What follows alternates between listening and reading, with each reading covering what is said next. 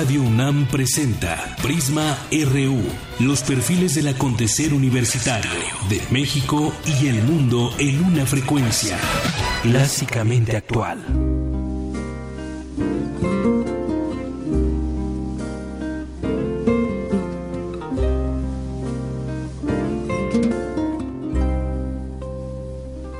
What it rained? We didn't care. She said that someday soon the sun was gonna shine. And she was right. This love of mine, my Valentine. As days and nights would pass me by. I tell myself that I was waiting for a sign. Then she appeared, a love so fine, my Valentine. And I will love her for life. Will never let a day go by without remembering the reasons why she makes me certain that I can fly. And so I do without a care. I know that someday soon the sun is gonna shine and she'll be there. This love of mine. Muy buenas tardes, gracias por acompañarnos hoy en Prisma RU. Esto con lo que iniciamos es My Valentine de Paul McCartney y pues aquí me comentan que el video es muy bonito, si usted ya lo vio, Natalie Portman y Johnny Depp que salen en un video en lenguaje de señas y bueno, esta canción que se publicó el 6 de febrero de 2012. Escuchemos un poco más de My Valentine. This love of mine, my Valentine. As days and nights would pass me by, I tell myself that I was waiting for a sign. Then she appeared, a love so fine, my Valentine. Gracias por estar con nosotros aquí en Radio UNAM, en el programa de Prisma RU. Soy de Yanira Morán. Gracias por sintonizarnos aquí en el 96.1 de FM. Hoy, como todos los días, le tendremos la información de la universidad, de sus distintos campus universitarios, lo más relevante que podamos destacar con todos ustedes. Tendremos información nacional, entre otras cosas, pues después del gasolinazo se comienzan a organizar distintas agrupaciones en torno a platicar de manera muy seria sobre un alza en el transporte público, un alza en las tarifas derivado justamente del incremento de los combustibles.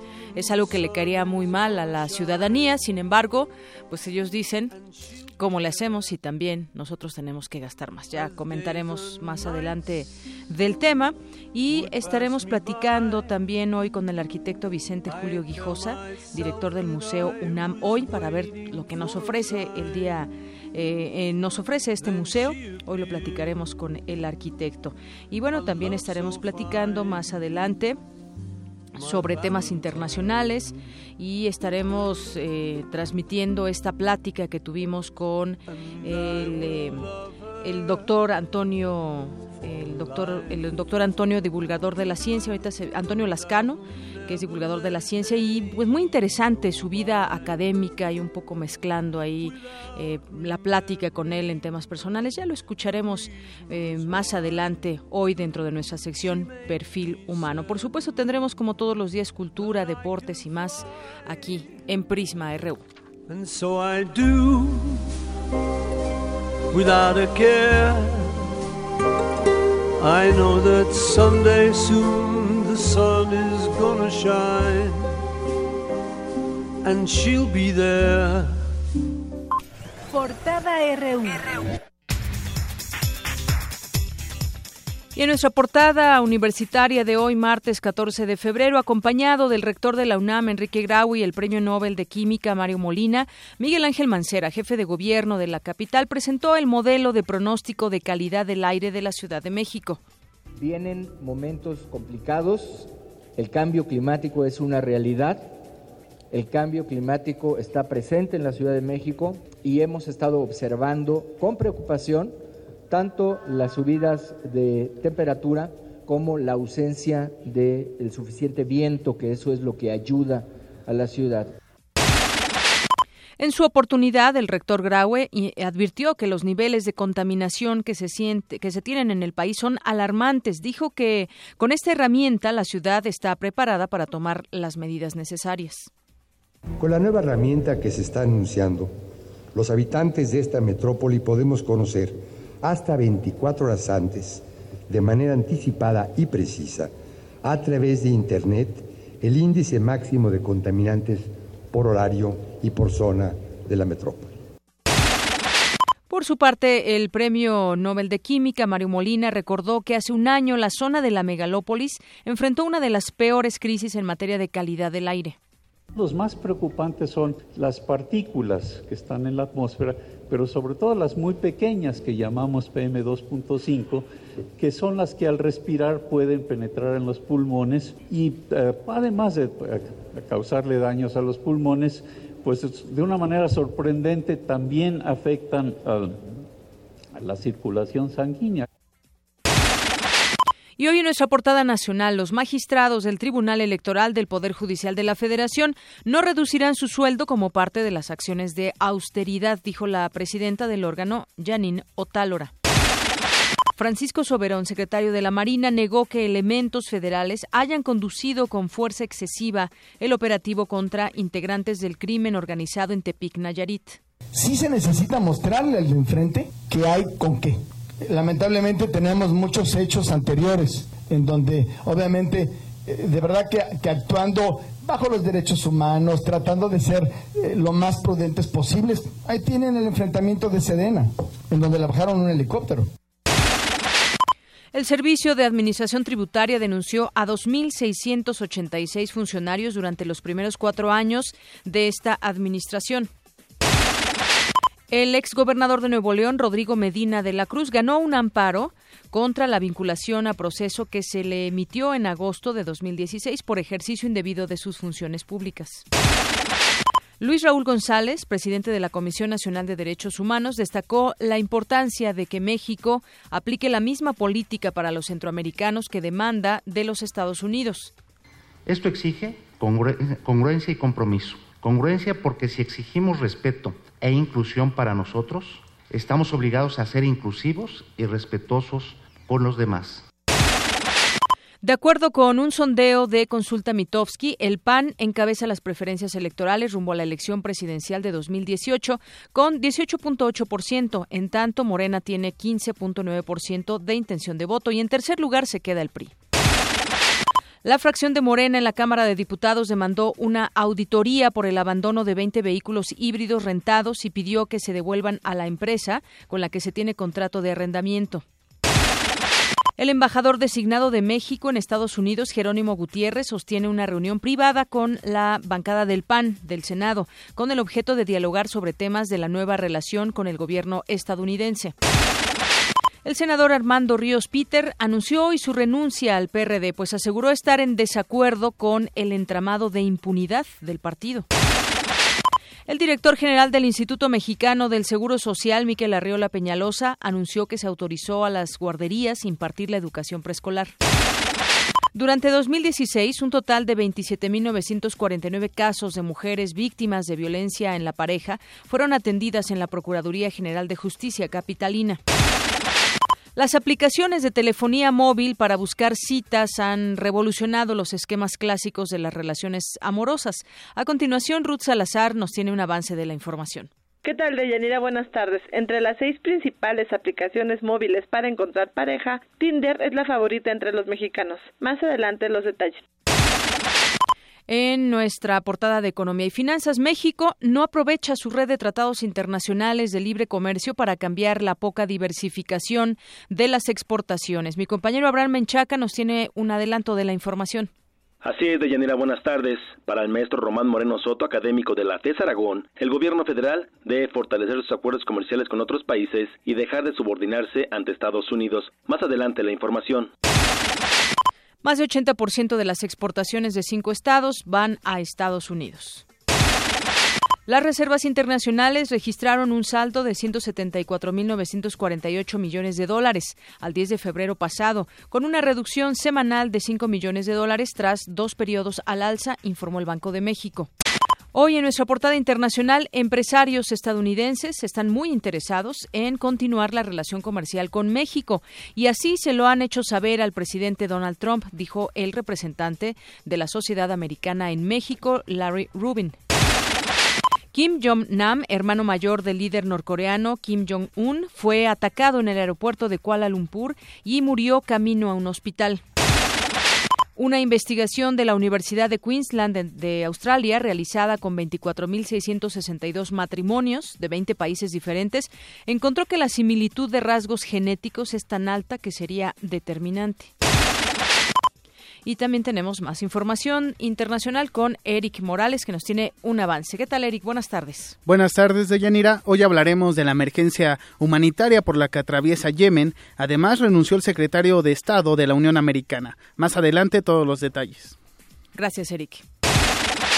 Vámonos al avance cultural con Tamara Quiroz. Tamara, muy buenas tardes. Buenas tardes, Deyanira. Hoy se inauguró una exposición fotográfica de Patricio Robles Gil en el Jardín Botánico del Instituto de Biología de la UNAM.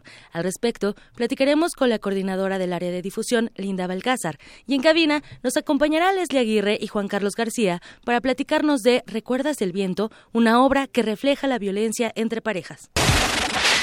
Gracias. Vámonos contigo al avance deportivo. Isaí Morales, buenas tardes. Muy buenas tardes, Deyanira. Hoy este, el maestro Hilario Ávila, quien asumió la asumió más bien la presencia de la Asociación de Judo del UNAM. Además, recordaremos el natalicio del piloto mexicano Ricardo Rodríguez. Más adelante todos los detalles. Gracias, Isaí.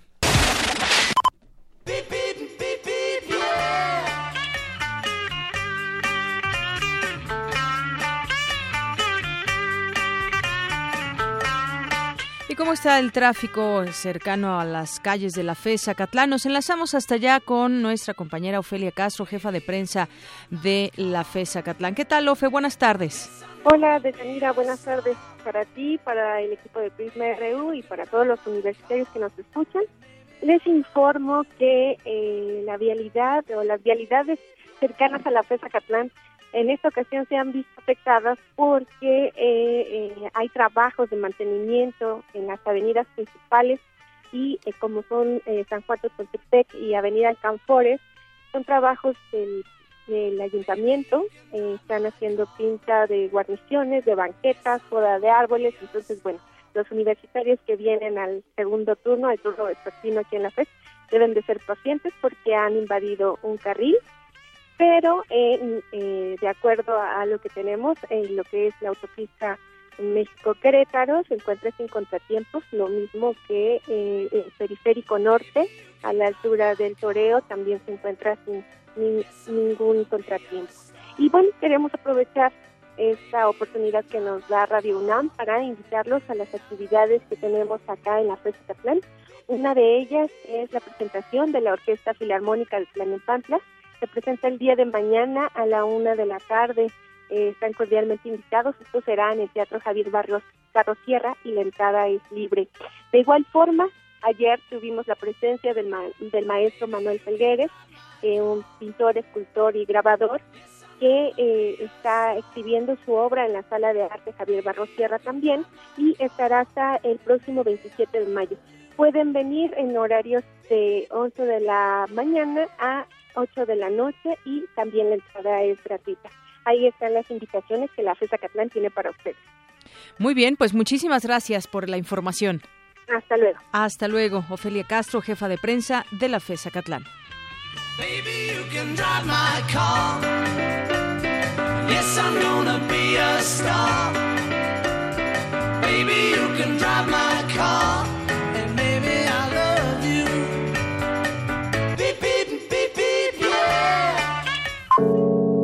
Campus RU. Bien, arrancamos hoy con nuestro campus universitario y en las notas eh, que con la que esta con la que iniciamos hoy de mi compañera Dulce García dice que mientras hace unos años perder la virginidad era algo muy privado, ahora las nuevas generaciones de jovencitas tienen un propósito distinto, perderla lo antes posible. Cuéntanos, Dulce García, buenas tardes.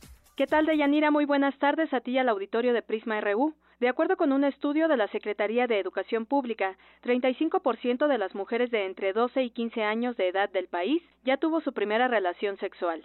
Según el INEGI, de las adolescentes de entre 15 y 19 años, el 45% no ha utilizado algún método anticonceptivo. Estos datos se relacionan con los prejuicios que aún existen en la sociedad respecto a la virginidad, a los que se suman algunos nuevos, es decir, antes las jóvenes se preocupaban por conservar su virginidad el mayor tiempo posible, ahora se preocupan por dejarla en edades tempranas.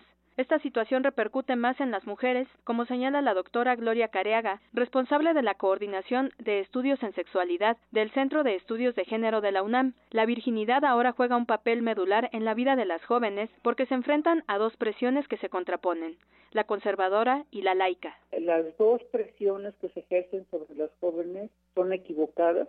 La mayor parte de la educación sexual que todavía hoy se imparte en México está orientada específicamente a evitar los embarazos o las enfermedades de transmisión sexual, pero no hay una educación sexual prácticamente en términos de explicar qué es lo que pasa con el cuerpo, con las hormonas, con el deseo, con la atracción física que niñas y niños empiezan a sentir desde la pubertad. Coloca a las niñas y a los niños en una condición de indefensión, de vulnerabilidad, a las presiones sociales. La doctora Careaga resalta que la falta de educación sexual ha colocado a México como uno de los países con altos índices de violencia sexual hacia los menores de edad. En la etapa juvenil, podríamos decir, pues lo que lleva es a exploraciones sexuales no necesariamente sanas, en el sentido de que si la educación sexual está orientada solamente a prevenir la reproducción o las enfermedades de transmisión sexual,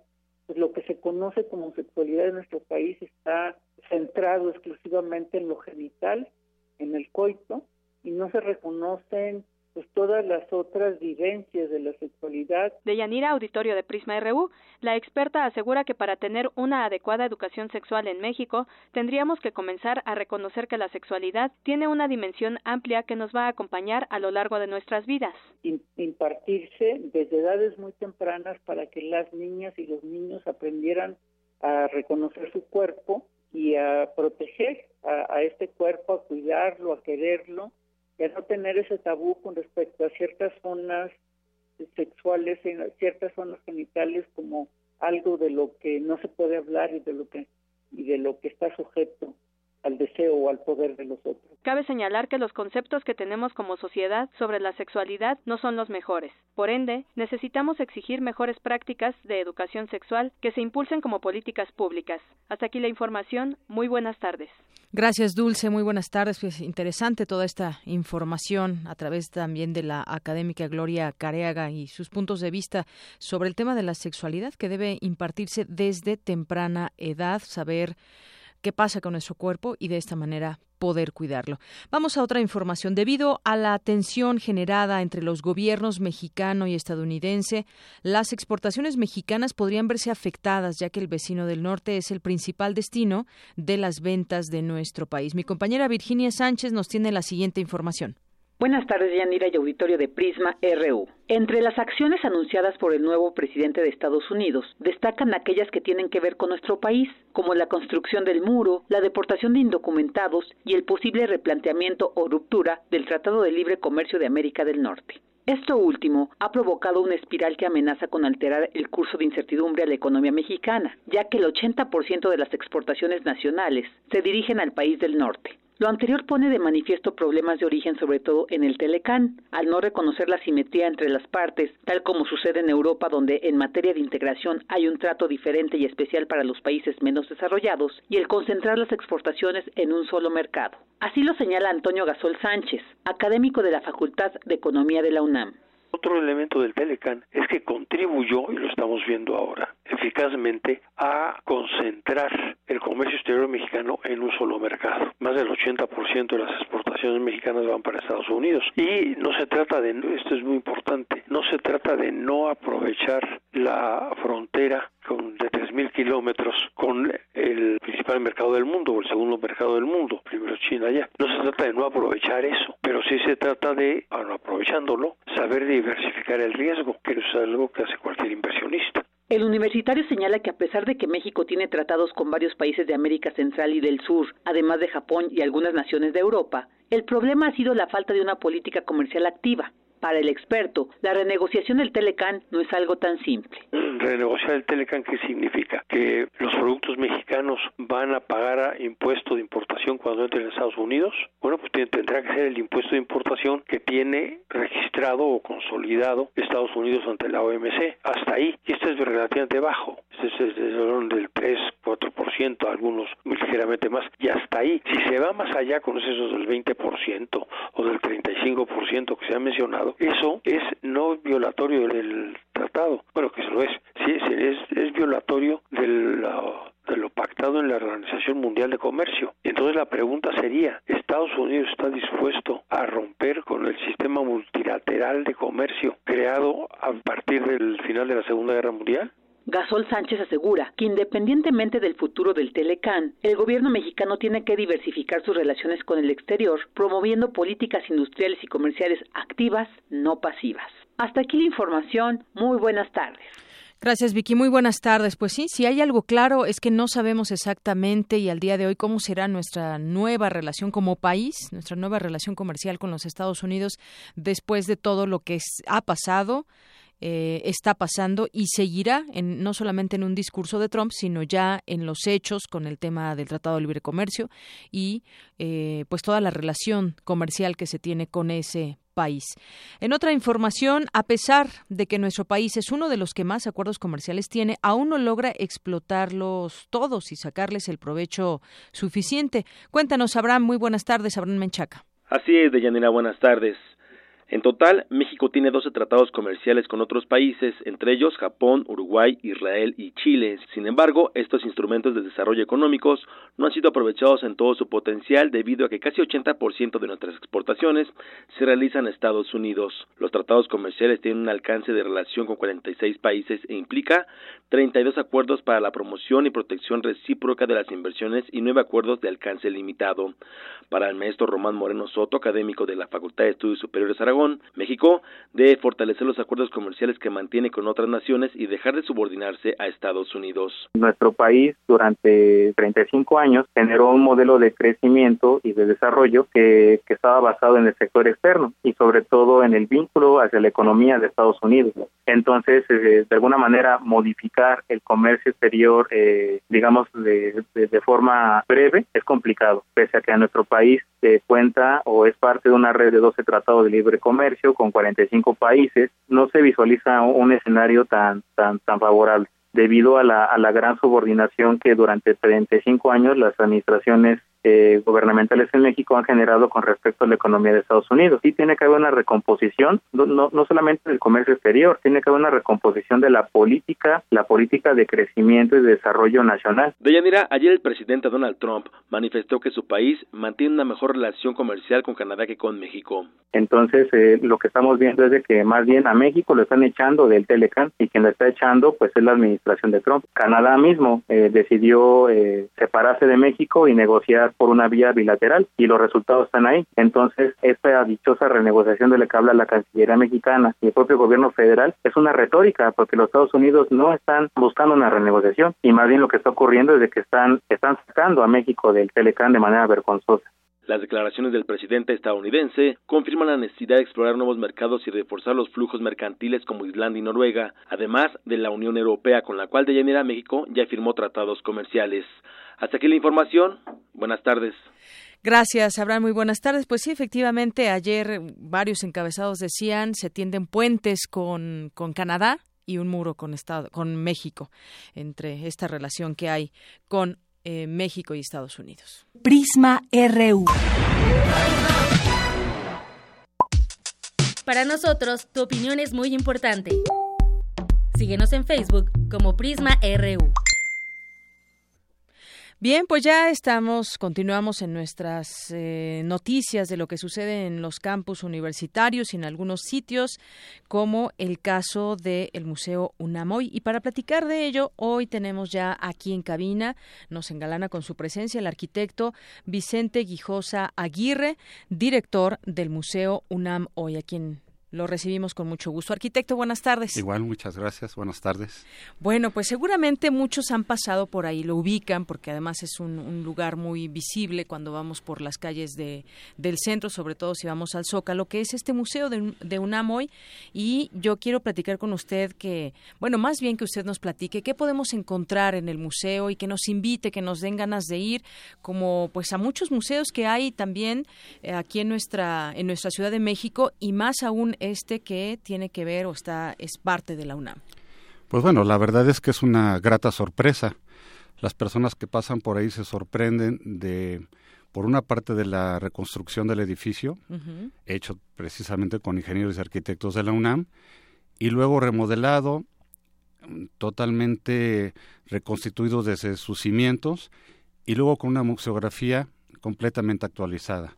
Si estamos hablando del primer edificio prácticamente de la UNAM, que es un privilegio estar ahí, justamente la museografía que tenemos es de lo más actualizado precisamente para hablar de UNAM hoy.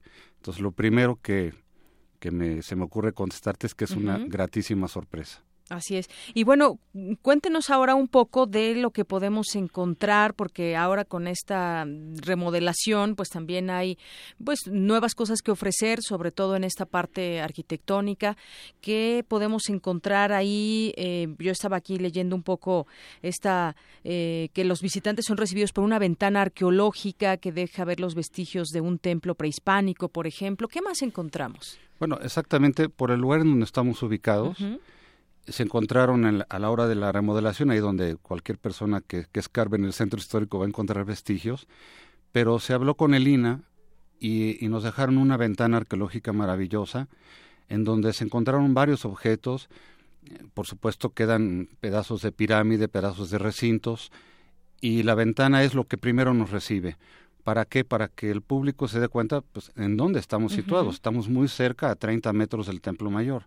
Que ya nos ubique históricamente en algún punto, que nos haga sentir pues esa... ese es el, el origen de Exacto. la ciudad. Sí, sí. Inmediatamente después de eso, bueno, los objetos que tenemos ahí en, el, en la reconstrucción, tenemos eh, objetos de principio de todo lo que es la parte eh, prehispánica, está ahí, objetos eh, como ollas, como pedazos de pirámide, como uh -huh. eh, muchos utensilios, y luego en la parte virreinal y hasta llegar a la parte prácticamente del siglo XIX y XX. Entonces es muy rico lo que tenemos ahí, el INA lo, lo controla, uh -huh. ellos vienen, limpian y nosotros lo único que hacemos es cuidar perfectamente bien la, que no tenga humedad, que no tenga basura, que esté en perfecto estado. Es, es muy uh -huh. bonita la, la, sorpresa esa. Y, y hay varias salas y, y, en alguna parte dice que continuando este recorrido desde el inicio, los visitantes también se encontrarán una línea de tiempo con la historia de la universidad y algunos videos que, que hablan sobre momentos que marcaron no solo a esta casa de estudios, sino al país completo. Sí, como, como hablamos de la UNAM hoy, uh -huh. en, en, el rescate que se tiene de, de muchos objetos, hablamos del patrimonio universitario, en todos los sentidos, con videos, con interactivos, y está hecha también una línea del tiempo que inicia en 1551 hasta la fecha, en donde casualmente nuestro museo es lo último que aparece en esta línea del tiempo, ya lo vamos a tener, sí, la, la UNAM sigue construyéndose por todas partes, y entonces en esta línea del tiempo existe cuando se nombra la autonomía, cuando empiezan las preparatorias, cuándo empiezan las facultades, cuándo se construye ciudad universitaria. Uh -huh. Entonces nos ubica perfectamente bien y con unos interactivos paralelos, la revolución, eh, partes de, por ejemplo, hay un video que habla de la autonomía, uh -huh. entonces nos va llevando también con partes interactivas, no nomás es plano el- la parte de la línea del tiempo, sino eh, puede uno interactuar con unas bocinas y unas pantallas, justamente lo que está sucediendo en esta línea del tiempo. Y sin temor a decirlo, yo, yo diría que es un museo que debe visitar todo universitario. Bueno, mucha gente, pero también eh, los universitarios. Hay un mapa digital, eso que usted me platicaba de un poco de los inicios, cuando se eh, empezó a edificar Ciudad Universitaria, pero también nos hace descubrir y ubicar dentro del mapa de México los lugares, los centros donde ten- tiene algún, algún instituto, la UNAM, por ejemplo, que son eh, dentro del mapa, pues son muchos lugares. Y esto, pues sin duda, será interesante conocer también para nosotros Sí. como gente de la UNAM también. Es una de las cosas que más sorprende y al mismo tiempo que sorprende enorgullece. Y esto es esto es muy bonito decirlo así por ser por ser Pumas, ¿no? Pero la este este mapa de la República Mexicana se va aparecen unas rueditas o unas estrellitas en donde hay centros de investigación, centros de divulgación y, y escuelas. Entonces uno va viendo cómo se va llenando la universidad y no lo puede uno creer ya cuando llega uno a la frontera. Híjole, se- sí se sorprende de la cantidad y de la presencia que tiene la UNAM en la República Mexicana. Esto se complementa con la, la siguiente sala. Aparecen unos, unos videos también de la presencia de la UNAM en el mundo. Este es más cortito, no tenemos tal presencia como si la tenemos en la República Mexicana.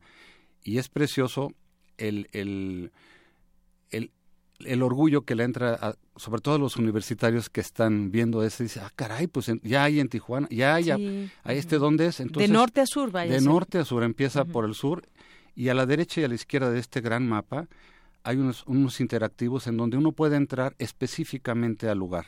Por ejemplo, al campus Morelia, ¿no? Al Enes Morelia, es, es- Ujú. es- es precioso, es, es nuevo.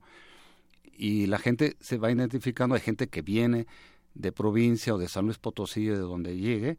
Los de Ensenada, luego, luego quieren ver ahí donde, eh, si de ahí sale el Puma, el barco el Puma. Sí, sí, sí. Entonces está muy, muy activo, eso da mucho gusto verlo. Y, y además, a la par de esto, se pueden, en- hay una sala que recibe con, con honores los reconocimientos que ha recibido la universidad, así como los que la universidad otorga a distintas personas que pasan por su, por sus aulas o por eh, la academia y que han dejado un legado a este país. Así que eso es parte de lo que podemos encontrar en las diversas salas que, Sí. que se encuentran en el museo. En, la, en una sala está precisamente el, el texto y lo que se le otorga a la, la UNESCO, le otorga a la UNAM, un reconocimiento como Patrimonio de la Humanidad. Y tenemos el original ahí, perfectamente bien iluminado en una sala muy bonita. Y eso, otra vez, vuelve a enorgullecer, dignifica la universidad.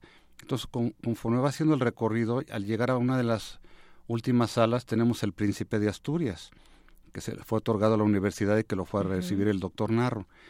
Ese tenemos el original, que es una escultura de Miró, tenemos el pin ahí guardado y tenemos una serie de monedas que son acuñadas por la universidad, que han sido acuñadas por la universidad. Entonces, una sala muy, muy bonita, muy emblemática y otra vez muy orgullosa. Así es. Bueno, pues ahí está la invitación. Eh, se encuentra este Museo UNAM hoy en Moneda número 2, en esta calle del centro histórico. Y bueno, pues es un lugar, como yo decía, quienes pasamos por el Zócalo, por todos estos lugares, pues sobresale lo, la, la arquitectura y lo bonito de este edificio, pero sobre todo también ya ahora nos invita a conocer lo que ofrece el museo en sus distintas Sí, bienvenidos. Estamos de martes a, a viernes desde las 10 de la mañana hasta las 6 de la tarde y los sábados igual nada más cerramos a las 4. Muy bien. Bienvenidos todos los universitarios, entran gratis en la comunidad universitaria, los estudiantes la mitad, etcétera. Hay descuentos como siempre en todos los museos. Pues ahí está, anótenlo en la agenda para ir a visitar Sí, por favor. este museo. Por lo pronto, pues muchas gracias, arquitecto Vicente Guijosa Aguirre, director del el Museo UNAM hoy. Gracias por visitarnos No, y gracias hacernos esta invitación. Bienvenidos. Hasta luego. Hasta luego. Prisma RU.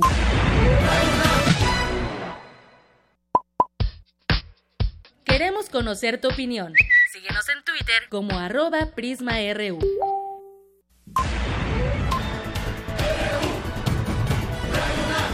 Prisma RU. Con Deyanira Morán. Para nosotros, tu opinión es muy importante. Síguenos en Facebook como Prisma RU. Regresamos y vamos a platicar ahora, sigamos en esta línea universitaria con Marilín Barrios Gómez y Elena Viridiana Bautista Rubio, que son estudiantes de la Escuela Nacional de Trabajo Social y además, bueno, pues ellas son parte del programa titulación simultánea compartida en trabajo social de la UNAM y de doble titulación interinstitucional en trabajo social de la Universidad de Colombia. Bueno, Marilín, ¿me escuchas? Buenas tardes. Hola, buenas tardes. Sí, ¿Qué los tal? escucho.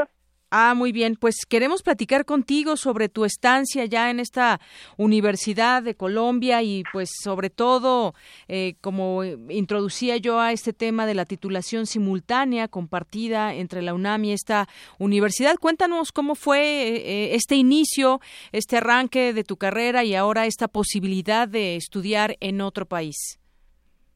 Bueno, pues primeramente eh, creo que es un, una oportunidad no solo no solamente para mí, sino que también eh, estos intercambios colaboran en la diversidad de los conocimientos y también engra- engrandecen la academia. Y pues eh, actualmente ya estoy eh, cursando en la Universidad Nacional de Colombia y la- eh, los estudios o el plan de estudios que tiene es muy similar al de México y pero a pesar tiene eh, un, un una perspectiva diferente que también nos da como una visión más latinoamericana. Entonces este intercambio que nosotras estamos dejándole a la Universidad Nacional de Colombia y también todos estos conocimientos que que nos traemos de aquí que a pesar de que llevamos aún muy poquito tiempo pues sí vemos esa transformación que que nos está dando día a día Muy bien, y también saludamos, ya está en la línea telefónica también Elena Viridiana Bautista Rubio, una de, junto contigo, las primeras dos alumnas que han viajado a la Universidad Nacional de Colombia y que además esta es una actividad de gran relevancia para la UNAM por ser el primer programa académico a nivel licenciatura en la UNAM con estas características. Cuéntanos parte de, de tu experiencia, lo que estás viviendo, Elena. Bienvenida, buenas tardes. Hola, buenas tardes, muchas gracias. Pues la verdad es para mí todo un honor y un orgullo representar a la universidad en esta otra gran universidad de Colombia. La verdad es que nuestra universidad tiene un renombre enorme a nivel Latinoamérica. Entonces, cuando nosotros nos presentamos como estudiantes de la UNAM, de verdad estamos abriendo las puertas al resto de nuestros compañeros para que sean capaces de motivarse y poder llegar a esta gran responsabilidad que es representar a nuestra universidad a nivel Latinoamérica. Muy bien. Además, aquí nuestros compañeros son muy, muy amables y creo que es como el principio de una buena fundación de lazos entre las mejores universidades de estos países. Así es, un, un intercambio cultural académico sin duda importante que va a ser parte de, de su formación, porque además ustedes cursarán, si no me equivoco, y ustedes me corregirán, del sexto al noveno semestre en la Universidad Nacional de Colombia. Sí, así es. Los cuatro semestres que nos faltan. Muy bien, y bueno, pues ya eh, a su regreso, en su momento, ojalá tengamos oportuni- oportunidad de platicar eh, en algún momento. Yo sé que todavía falta algún tiempo, pero será muy interesante también que ustedes nos vengan a platicar eh, su experiencia y que sobre todo mucho más jóvenes que tal vez en este momento nos estén escuchando también de la UNAM, estudiantes, que tengan las intenciones o de elegir una carrera o, o quizás también ya estar dentro de su formación, que vean pues parte de las oportunidades que se dan también en estos acuerdos entre o estos convenios entre en este caso la Universidad de Colombia y la UNAM. ¿Algo con lo que se quieran despedir, algún mensaje a la comunidad universitaria? Eh, pues yo sí quisiera agradecerle a, a la universidad y a, a, a todos los que apoyan estos intercambios porque sí son importantes, ¿no? Para una transformación y, y, de antemano muchas gracias que ojalá eh, haya más programas de este tipo porque nos dan una visión diferente. Y también a, a todos los profesores, a toda la comunidad UNAM que nos ha apoyado en todo momento, a nuestros compañeros, a nuestra familia y, y por supuesto a la Universidad Nacional de Colombia, todos aquí nos han atendido muy bien y tanto académicamente como como como de hospedaje, como todo, ahora sí que muchos agradecimientos a ambas naciones, ¿no? México, Colombia. Muy bien, pues muchas gracias. ¿Algo más? Sí, bueno, yo por mi parte quisiera también agradecer a la universidad el apoyo que la UNAM nos da como estudiantes, de verdad, ninguna otra universidad nos los brinda, debemos estar muy orgullosos, pero también muy atentos a representar con mucho y orgullo a la universidad. Y también quisiera eh, hacer un llamado al gremio del trabajo social. Nuestra carrera vale muchísimo a nivel Latinoamérica, así que les pediría por favor que se pusieran las pilas, como dicen los colombianos, porque si no, eh, no vamos a lograr como avanzar, avanzar en nuestra carrera, crear nuevos conocimientos, generar investigaciones. Entonces creo que es una gran oportunidad lo que la universidad nos está dando, hay que aprovecharlo porque somos muy dichosos y muy privilegiados todos aquellos que formamos que forman parte de la universidad. Que eh, estaba estábamos platicando con ambas estudiantes. Pues muchas gracias, muchas gracias a Marilyn Barrios Gómez y a Elena Viridiana Bautista Rubio, estudiantes de la Escuela Nacional de Trabajo Social que están haciendo parte de su de su carrera allá en la Universidad de Colombia. Muchas gracias y un ejemplo también a, a, a seguir y que se aprovechen, vaya, estas oportunidades. Muchas gracias a ambas. Muchísimas gracias. Hasta Gracias luego. a todos. Un abrazo. Hasta luego. Hasta luego. Prisma RU. Para nosotros, tu opinión es muy importante. Síguenos en Facebook como Prisma RU. Prisma RU. Un programa con visión universitaria para el mundo. Nacional RU. Bien, pues nos vamos con nuestra información nacional de este día. Pues está, se sigue discutiendo esta ley de seguridad interior. Hay quienes opinan que se va a dar un fast track. Hay, por ejemplo, quien opina que se debe analizar bien todos los riesgos que puede haber con la aprobación de esta ley de seguridad interna. Ya lo decía el, el presidente de la Junta de Coordinación Política, Francisco Martínez Neri, que es probable que la Comisión de Gobernación que encabeza el PRI avale en fast track, es lo que decía la Ley de Seguridad Interna, y dijo estar preocupado porque probablemente ya se llame a sesión de la Comisión de Gobernación para aprobar el dictamen de la ley. Se ha filtrado que se pretende citar de última hora y es un tema que se debe seguir platicando. Esta ley de seguridad interior que buscan los militares es innecesaria, no solo pretende legalizar lo que han hecho, sino también hacer permanente lo que debe ser temporal. Esto lo aseguró el constitucionalista Diego Valadez Ríos. Dijo, civiles y militares han reconocido que lo que está ocurriendo la intervención de los militares no tiene fundamento constitucional ni legal y lo que se está haciendo con la elaboración de una ley de seguridad interior es justamente la legalización ex post facto de lo que está ocurriendo ante el hecho, es decir, lo que está dándose en la realidad, dijo en una entrevista el exministro de la Suprema Corte de Justicia de la Nación, exdiputado federal y exprocurador general de la República. Además, asegura que la intervención de los militares en el combate al narcotráfico debió haberse visto y resuelto hace mucho tiempo. Eh, él dijo que lo había planteado desde hace 10 años que se aplicara el artículo 29 constitucional, el cual autoriza los estados de excepción. Así que, pues vamos a ver finalmente en cómo, cómo se aprueba, los detalles en cómo se aprueba esta ley de seguridad interna que han apresurado de alguna manera eh, los militares en esta intención que ya han señalado no es nuestra labor estar en las calles, sin embargo sigue sucediendo y sigue sucediendo también que en los estados pues no hay alguna manera eh, muy clara en la cual puedan eh, pues tener esa eh, pues oportunidad ante quienes gobiernan de hacer su trabajo bien desde las policías estatales y municipales sobre todo y tener una por supuesto una coordinación con la federación. Bueno en otros temas ahora que están, eh, estamos platicando mucho de las deportaciones pues lo que dijo el secretario de, de educación pública dijo urge terminar con burocracia para revalidar estudios del extranjero bueno pues a, ayuden justamente el secretario debería ser muy bueno que que se simplifiquen todos estos trámites trámites y es que dice que urge terminar con la burocracia para que los mexicanos puedan revalidar estudios hechos en el extranjero y reinsertarse al sistema educativo nacional, porque actualmente se viven historias de terror para lograrlo, así lo describió el propio secretario de Educación Pública al reunirse con senadores que elaboran el dictamen de la iniciativa preferencial del presidente, Enrique Peña Nieto, para revalidar estudios de educación superior. Esto ligado con muchos jóvenes que están siendo deportados y que desafortunadamente pues no pueden revalidar sus estudios por justamente esta esta burocracia que hay. Ojalá que pues desde el a más alto nivel y me refiero que si ya lo dijo el secretario de Educación, pues hacia abajo se empiece a simplificar todo esto.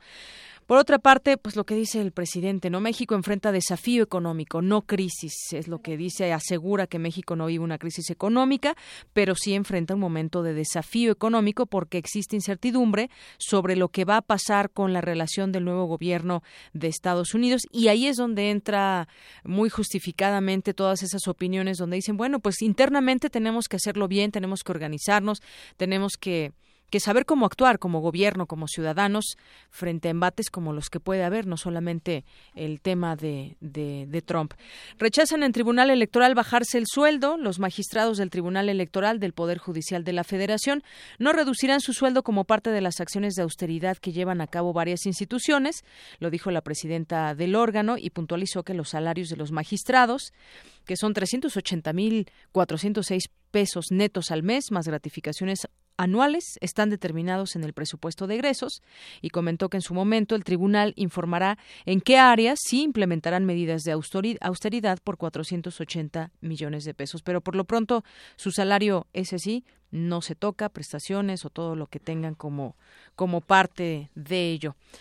Y pues un informe interesante de eh, la encuesta nacional de niños, niñas y mujeres 2015 que se realizó por primera vez en México dice que en México solo 31% de los niños hasta de 14 años de edad son educados sin violencia, solo el 31%, con violencia son educados el 69% de niños en México. Esta investigación llevada a cabo por el Fondo de Naciones Unidas para la Infancia, la UNICEF, y el Instituto Nacional de Salud Pública aportó información sobre aspectos que anteriormente no se habían explorado, como la disciplina, la discapacidad y sus efectos en el crecimiento de los niños, así como otros del desarrollo infantil temprano, que de atenderse podrían contribuir de manera efectiva a abatir la desigualdad en el país.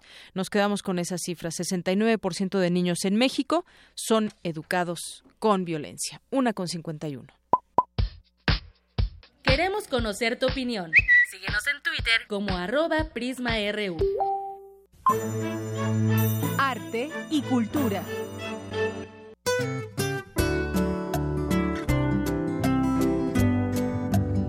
¿Qué tal, Tamara? Buenas tardes, bienvenida a tu sección de cultura. Hola, Deyanira, muchas gracias. Esta tarde nos acompaña la bióloga Linda Balcázar, coordinadora de difusión del Jardín Botánico del Instituto de Biología de la UNAM. Muy buenas tardes, Linda. Muy buenas tardes, Tamara. Muchísimas gracias por invitarnos a tu programa, a tu, sección. La saludamos de Yanira Morán, la titular de, este programa, y Tamara Quiroz, de Sección de Cultura. Nos tiene buenas noticias. Fotos, Brasil, jaguares, naturaleza. Por favor, cuéntenos. Ay, tenemos ahorita, este, con muchísimo gusto, el Jardín Botánico del Instituto de Biología aquí en Ciudad Universitaria. Eh, inauguró el día de hoy una exposición maravillosa sobre el jaguar que se llama Las onzas pintadas del río Cuyabá, que es de este fotógrafo reconocidísimo a nivel internacional de Patricio Robles Gil, el cual durante 40 años e hizo una búsqueda incesante sobre cómo fotografiar a los jaguares, a esta especie emblemática mexicana, este mesoamericana también, en vida libre.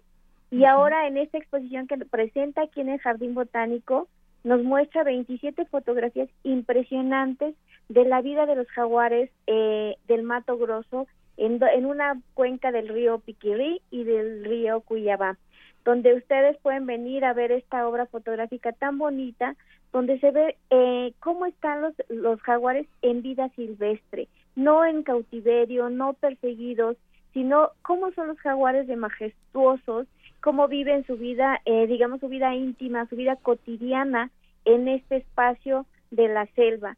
Es una exposición fotográfica de primera, este no tiene ningún costo y las fotografías les van a encantar. Estamos haciendo una invitación. La trayectoria de Patricio Robles Gil es impresionante. Claro. Él ha expuesto en muchísimos lados a nivel internacional y a nivel nacional y las fotos les van de verdad, de verdad a encantar. Además, eh, bueno, es, eh, ha obtenido muchos premios, también es activista. Activista, es un- una persona muy comprometida con la conservación de, de la naturaleza. De hecho, es este fundador, ahora sí que valga la, la, la redundancia, de este de Sierra Madre, de agrupación Sierra Madre, que él fundó en 1989. Y unos años después, pues también fundó Unidos para la Conservación AC, que son dos organizaciones mexicanas comprometidas con la conservación del mundo natural. Ha escrito muchísimos libros y de verdad es una persona que ama la naturaleza y que capta a través de la lente de la cámara de veras cosas eh, que los ojos de nosotros, como decimos, los mortales no podemos ver. Este, unas fotos impresionantes. Así es, editor también, bueno, sí, de, de libros de arte sobre todo. Y, y también cabe mencionar que en, en esta exposición, bueno, el jaguar es el, el tercer felino más grande del mundo. Linda, entonces no nos podemos perder esta esta invitación, sobre todo de ver a, a los felinos en, en en- a través de los ojos y la lente de este gran fotógrafo. Les va a encantar, de veras, porque este es una una gran oportunidad para todos nosotros que no podemos viajar a la... Bueno, aquí en México ya el, el jaguar está de veras en peligro de extinción, ha sido este eh, muy, muy reducida sus poblaciones. Esta es una gran oportunidad que tenemos todos, ojalá que nuestro público lo aproveche, venga, de paso se dan una vueltecita por el jardín botánico, vengan a Una todas las actividades, claro. Así es.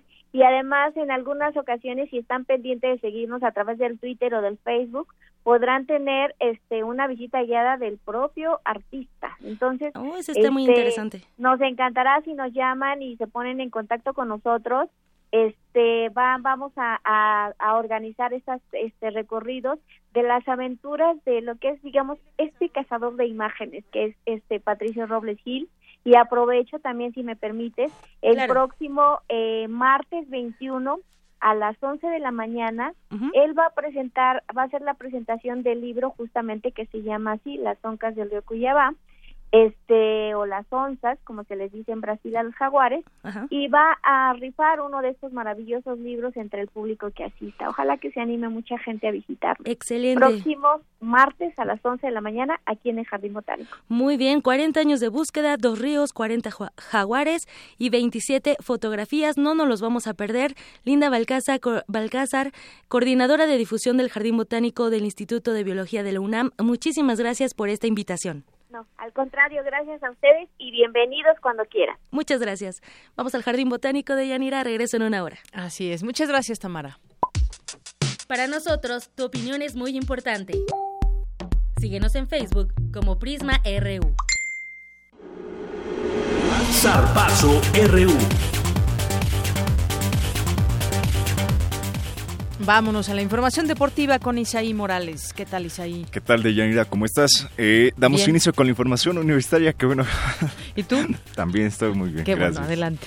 Empezamos. El profesor Hilario Ávila, recientemente ganador del Premio Universitario del Deporte y del Premio Nacional del Deporte, como mejor entrenador en ambos galardones, asumió el cargo de presidente de la Asociación de Judo de la UNAM.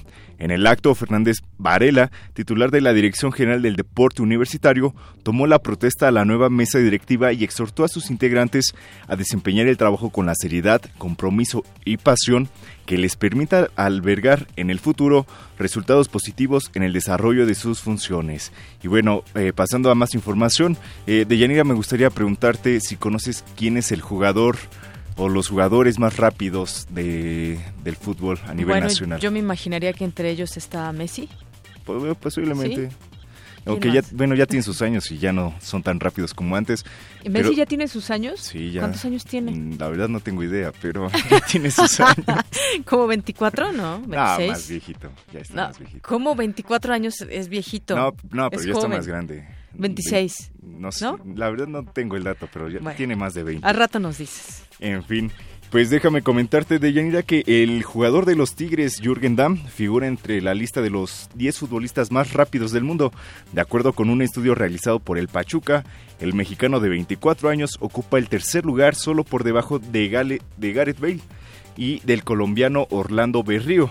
El extremo felino totaliza un promedio de 35.23 kilómetros por hora, suma superior a la que Messi y Cristiano Ronaldo obtienen, mientras que el delantero del Real Madrid, Gareth Bale, suma 36.90 kilómetros por hora y es el más rápido en la actualidad. Imagínate la carrera que pegan esos dos tipos para llegar a los 36.90 kilómetros por hora. Imagínate, rápidos. sí, todo un entrenamiento se requiere No, ¿eh? para correr a esas velocidades. Y lo mejor de todo es que un jugador mexicano es el tercero más rápido. Muy bien. Y bueno, y para finalizar, hace unos minutos dio inicio un auténtico choque de trenes entre el Barcelona y el Paris Saint-Germain en los octavos de la Champions League. Esta particular batalla se ha vuelto común en los últimos cuatro años, donde la balanza se ha inclinado a favor de los españoles, que lideran la serie con tres triunfos, dos empates y una derrota. Y con esta edición sumarán ocho juegos entre ambos en esta, en esta fase. Escuchemos lo que dijo Luis Enrique, técnico del club catalán, previo al encuentro. Y hemos, eh, tenemos buen recuerdo de este campo y de este rival, pero porque hemos hecho grandes actuaciones. No hemos tenido nunca facilidades en este campo, no hemos tenido nunca un rival dócil o, o sumiso, al revés. Vamos a tener un rival que por eh, su entrenador nos conoce a la perfección. No creo que haya en Europa otro entrenador que se haya enfrentado tantas veces al, al Barça como Unai Emery. Bueno, ahí tenemos a Luis Enrique y bueno, vamos a esperar el resultado y más adelante les estaremos diciendo cómo ve el marcador. De. Yanira, me despido, nos vemos en una hora. Claro que sí, Isaí, gracias. Y nos vamos ahora con Ruth Salazar, que nos tiene un resumen de la primera hora de Prisma RU. Adelante, Ruth.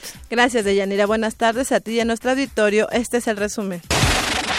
En la primera hora de Prisma RU hablamos con el arquitecto Vicente Guijosa, director del Museo UNAM Hoy. Nos invitó a conocer este recinto tras cuatro años de remodelación y trabajo conjunto del Instituto de Ingeniería y del área de Arqueología Urbana del Instituto Nacional de Antropología e Historia. Por supuesto quedan pedazos de pirámide, pedazos de recintos y la ventana es lo que primero nos recibe. ¿Para qué? Para que el público se dé cuenta pues, en dónde estamos situados. Estamos muy cerca, a 30 metros del Templo Mayor. Inmediatamente después de eso, bueno, los objetos que tenemos ahí en, el, en la reconstrucción, tenemos eh, objetos de principio de todo lo que es la parte eh, prehispánica, está ahí. Objetos eh, como ollas, como pedazos de pirámide, como eh, muchos utensilios y luego en la parte virreinal y hasta llegar a la parte prácticamente del siglo XIX y XX. Entonces es muy rico lo que tenemos ahí. En otro tema, Marilyn Barrios y Elena Bautista, estudiantes de la Escuela Nacional de Trabajo Social, hablaron sobre el programa de titulación simultánea que es posible gracias a un acuerdo de la UNAM con la Universidad de Colombia. Habla Elena Bautista. creo que es una oportunidad no solo no solamente para mí sino que también eh, estos intercambios colaboran en la diversidad de los conocimientos y también engra- engrandecen la academia y pues actualmente ya estoy cursando en la Universidad Nacional de Colombia y la- eh, los estudios o el plan de estudios que tiene es muy similar al de México y pero a pesar tiene una perspectiva diferente que también nos da como una visión más latinoamericana. Quédense con nosotros en la segunda hora de Prisma RU. Para la sección de cantera, Virginia Sánchez y Antonio Quijano entrevistaron a Eric Isaac Navarro, estudiante de biología de la Facultad de Ciencias de la UNAM, quien obtuvo la medalla de oro en la Olimpiada Iberoamericana de Biología en Brasil. Hasta aquí el resumen de Yanira. Después del corte te presentaré unas notas sobre el amor en tiempos de Tinder. El amor en tiempos de Tinder. Ya nos contarás qué tal en Tinder. Gracias. Vamos a hacer una pausa y regresamos. Queremos conocer tu opinión. Síguenos en Twitter como arroba PrismaRU. Prisma RU. Un programa con visión universitaria para el mundo. Permanece en tu asiento, porque esta es Tercera Llamada. Gran final del Festival Internacional de Teatro Universitario. Vigésimo cuarta edición. Del 11 al 19 de febrero en diversos recintos del Centro Cultural Universitario. Países invitados, Argentina, Brasil, Canadá, Estados Unidos y Francia. Habrá talleres y conferencias. La entrada es libre. Más información en www.teatro.unam.mx. Invita a la Coordinación de Difusión Cultural. Lo advertimos, la reforma energética que Peña Nieto ha defendido afecta a la economía de las familias mexicanas. El PRD hizo una propuesta diferente, apoyada por la recolección de miles de firmas. Nuestros legisladores votaron en contra del gasolinazo y presentaron iniciativas para detenerlo. Mienten al decir que es la única alternativa. Contigo exigimos no al gasolinazo. Revisión a fondo de la reforma energética. PRD. Entérate de lo que puedes descargar, disfrutar y escuchar gratis en descargacultura.unam. Novedades. Te invitamos a escuchar los poemas de Rubén Darío, leídos por el escritor José Ramón Enríquez. Mar armonioso, mar maravilloso, tu salada fragancia, tus colores y músicas sonoras me dan la sensación divina de mi infancia. Visita www.descargacultura.unam.mx. Puedes contagiarte de influenza y contagiar a los demás en cualquier parte. Por eso, es importante vacunar a niños de 6 meses a 5 años, adultos mayores de 60 años, embarazadas, personal de salud y personas con enfermedades crónicas no controladas. La vacuna es segura y gratuita. Infórmate en www.gov.mx diagonal salud. Secretaría de Salud. Gobierno de la República. Este programa es público, ajeno a cualquier partido político. Queda prohibido el uso para fines distintos a los establecidos en el programa. El rito comienza en el escenario. Los sonidos emergen, deambulan por el recinto, se cuelan en los oídos y estremecen los sentidos. Festival Intersección. los encuentros sonoros de Radio UNAM. Todos los viernes a las 21 horas en vivo desde la sala Julián Carrillo. Escúchalos a través del 96.1 de FM, www.radiounam.unam.mx o ven a Adolfo Prieto 133 Colonia del Valle, cerca del Metrobús Amores. La entrada es libre.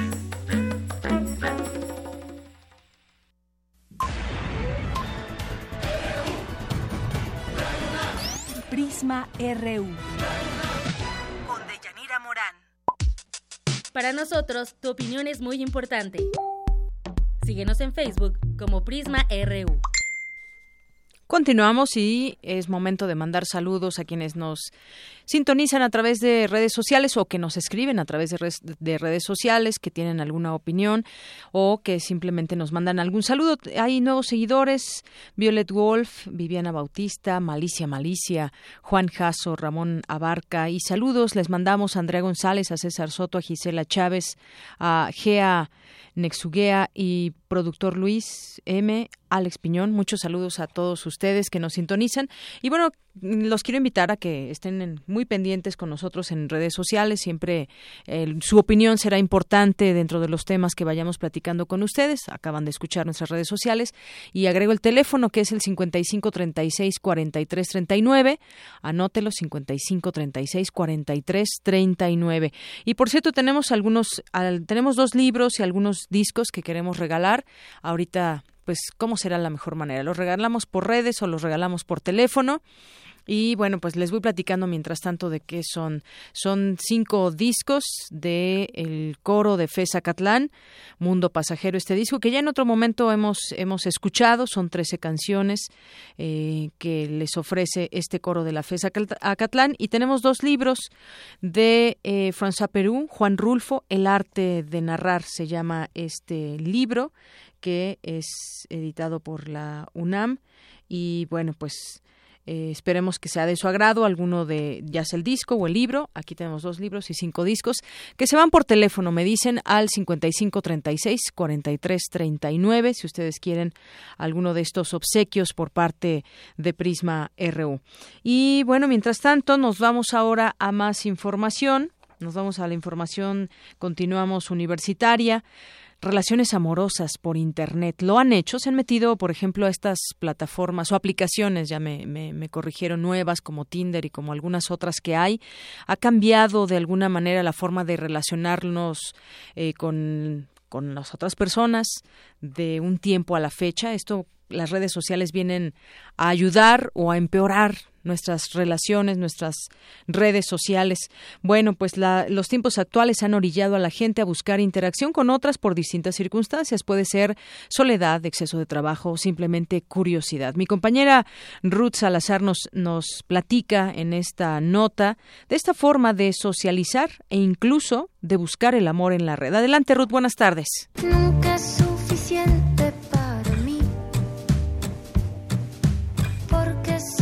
De Yanira, auditorio de Prisma RU, esta es la información. ¿Ya tienes Tinder? Ábrelo, te va a encantar. La conocí en Tinder. Son conversaciones cada vez más comunes a la hora de hablar sobre cómo encontrar pareja. En el mundo actual proliferan los sitios y aplicaciones de citas para entablar relaciones interpersonales. Entre ellos Tinder destaca porque se ha convertido en el bar de la aldea global, que está abierto las 24 horas los 7 días de la semana, para todos los que tienen acceso a un celular y a Internet. Para el usuario de Tinder, el amor y el sexo están al alcance de un dedo. Pero no estamos ante la deshumanización de las relaciones, sino ante una transformación ante las nuevas tecnologías. Después de un estudio, el doctor en psicología social de la UNAM, Rolando Díaz Loving, encontró que la característica que más piden los usuarios de Tinder es la honestidad. Esto a pesar de que el 42% de los usuarios tienen pareja. Tanto hombres como mujeres tanto para características que piden para seleccionar a alguien como para presentarse a sí mismos, lo primero que mencionan es honestidad y después vienen toda una serie de otras características que sí se diferencian por sexo y se diferencian por edad. Lo que es realmente sorprendente es que en un medio en donde existe pues gran opacidad eh, lo primero que se pide es honestidad, que es probablemente lo que la gente está temiendo, que realmente las palabras que se expresan a través de estos medios pues no son sinceras. El especialista agregó que el pretexto más usado por los usuarios es que están en búsqueda del amor, no porque necesariamente sea cierto, sino porque es la más aceptada socialmente. Lo que estamos viendo es un juego viejo con nuevas reglas. Estamos viendo una revolución de la tecnología que está afectando la manera en que se llevan a cabo las relaciones interpersonales. Y entre otras cosas, lo que está sucediendo es que estamos jugando un juego nuevo con reglas viejas. Y las reglas anteriores indicaban que las personas tienen que hacer toda una serie de pasos, de compromisos, en el proceso de cualquier tipo de cortejo. A través de este medio se acortan los tiempos, eh, se hace mucho más fácil decir cosas que no se podrían decir a una persona de frente. Las aplicaciones para conocer pareja han sido tan exitosas que incluso Facebook ya anunció que busca hacerle competencia a Tinder, con una nueva función que consiste en unir personas que tengan intereses en común. Se llama Discover People. Rolando Díaz señaló que su éxito se basa en que el índice de rechazo disminuye por la variedad de opciones porque eh, también el, rechazo pues no es tan frontal y que pues no se está haciendo esto no solamente con una persona sino que se puede hacer con múltiples. Entonces si el índice de rechazo es digamos el 10% a 90% pues realmente no importa porque la gente piensa que tiene todavía una posibilidad adicional con alguien más. Entre las seis principales aplicaciones móviles para encontrar pareja Tinder es la favorita entre los mexicanos porque es utilizada por un 59.6% de los usuarios, según cifras de The Competitive Intelligence Unit. A Tinder le sigue Badoo con 15.2%, Happen con 11.2%, Grinder con 9.7% y Target con 1.4%. Hasta aquí el reporte de Yanira. Buenas tardes. Gracias, Ruth. Muchas gracias por la información. ¿Y alguien ha usado Tinder que nos quiera compartir lo que significa actualmente esta red social. Bueno, pues nos pueden escribir, ya saben, a nuestra a nuestro Facebook en Prisma RU o a través de Twitter en arroba Prisma RU. Ahí nos pueden escribir y compartir con nosotros pues el amor en los tiempos de internet, cómo, cómo les va con esto o qué piensan de todos estos cambios que ha habido a lo largo de los años. Decía en esta nota mi compañera Ruth, el bar de la aldea global que está abierto las 24 horas del día. O bueno, pues también ahora que es el, Día de el amor y la amistad, ¿verdad? Entonces, pues se pueden, eh, nos pueden recomendar algunas canciones, libros, como este de Charles Bukowski, el amor es un perro del infierno, poemas 1974-1977. Y bueno, pues cada quien tendrá su idea del amor o sus formas de relacionarse. Vamos con más información. Justamente en nuestro Vox Populi, ¿crees que las redes sociales limitan la capacidad de relacionarnos de forma personal? A continuación, esto fue lo que dijeron a los micrófonos de Prisma RU algunas personas. Yo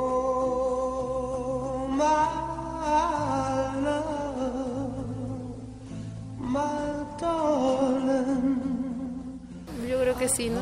Pues porque ya te evitas, se puede decir una fatiga en ir a ver a la persona, ya solo un mensajito, publicarle algo y ya estuvo, ¿no? Yo siento que eso de las redes sociales ya no es bueno, sí es bonito, ¿no? Porque ya platicas como que más seguido con la persona y así, pero ya no es como antes de que no sé, eran más salidas, más como que convivir entre persona y persona así bien, no sino a través de una pantalla o a través de un celular. Entonces sí como que ya no es como antes, en aquellos tiempos, que era más bonito, yo siento.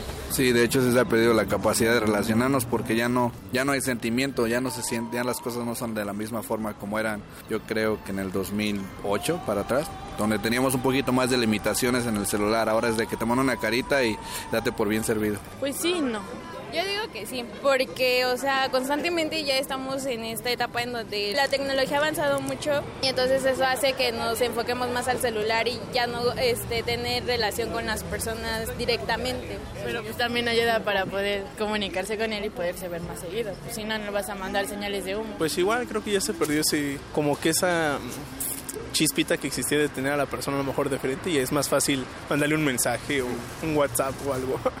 Las redes sociales han expandido conocer gente de otro lugar, tal vez no internacionalmente, pero sí de otros estados, entonces pueden eh, incrementar, eh, conocer nuevos, incrementar eh, la posibilidad de conocer nuevas personas. No, en realidad no, creo que han, depende de la persona, pero creo que sí han aumentado la capacidad de expresar tus sentimientos. A veces, bueno, como antes, en el inicio de Internet, por así decirlo, se usaba mucho el chat y pocas personas lo utilizaban y se expresaban más fácil así, eran como que más retraídos esas personas y en la actualidad como que se, ha hecho un poco más fácil, solamente que también al hacerse más fácil las personas como que abusan mucho de eso y limitan la interacción con solamente las redes sociales y no persona a persona. Es, como que es un arma a dos filos.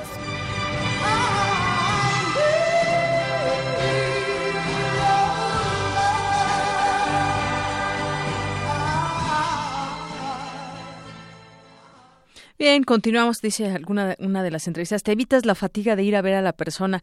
Bueno, pues ahí sí yo creo que no hay como tomarse de la mano, sentirse, no hay como verse a los ojos, aunque, y bueno, la pregunta podría ser, ¿nos aleja o nos acercan las, las redes sociales? Y bueno, pues mucha gente se podrá, podrá definirlo de la manera que más, que más le, le, le acomode, vaya, porque pues hay quien, quien tendrá esta oportunidad de verse y hay quien no tiene oportunidad quizás de, de, ir a un lugar más lejos, me refiero que vivan en países diferentes y esto evidentemente acerca, acerca entre las personas las redes sociales, pero de alguna manera también nos puede alejar, es decir, es una dualidad, habrá que interpretarlo cada quien. Si usted gusta compartir con nosotros sus comentarios, hágalo en arroba PrismaRU y en PrismaRU en nuestro Facebook.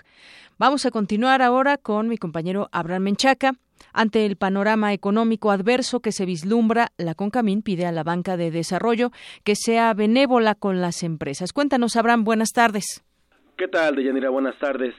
La Confederación de Cámaras Industriales pidió a la banca de desarrollo y comercial evitar alzas elevadas en las tasas de interés al considerar que en condiciones como las actuales deben jugar un papel relevante a favor de las empresas generadoras de riqueza, empleos y oportunidades para el desarrollo del país. La CONCAMIN detalló que el aumento de 50 puntos que aplicó el Banco de México a la tasa de referencia elevará el costo de dinero para el sector financiero, agregando una presión adicional a las empresas que contrataron financiamiento a tasa de interés variable, además de complicar el fondeo de los planes de inversión de aquellas unidades industriales que estaban por acudir a la banca en busca de recursos para ampliar o modernizar sus operaciones o cubrir sus necesidades de capital de trabajo. Para el doctor José Nabor Cruz, académico del Instituto de Investigaciones Económicas del UNAM, es necesario que el sistema financiero haga un esfuerzo para no trasladar todo este incremento a las tasas pasivas. Es importante señalar que prácticamente en un año hemos pasado de una tasa de interés del 3% a 6.25%, que fue la decisión que tomó Banjico la semana pasada. En ese sentido, prácticamente estamos doblando el costo de los créditos, tanto los que ya se ejecutaron con tasa variable como los que posiblemente se puedan firmar en el transcurso de este año. Se resalta la solicitud por parte de la CONCAMIN de que los bancos, la banca comercial, trate de no traspasar ese incremento de los costos hacia los agentes, hacia no solamente los consumidores, las personas eh, físicas, sino también hacia las empresas. De manera, el académico refirió que la política de incremento de las tasas de interés, que pueden darse en función de prevenir expansiones mayores en la inflación, tiene aspectos negativos.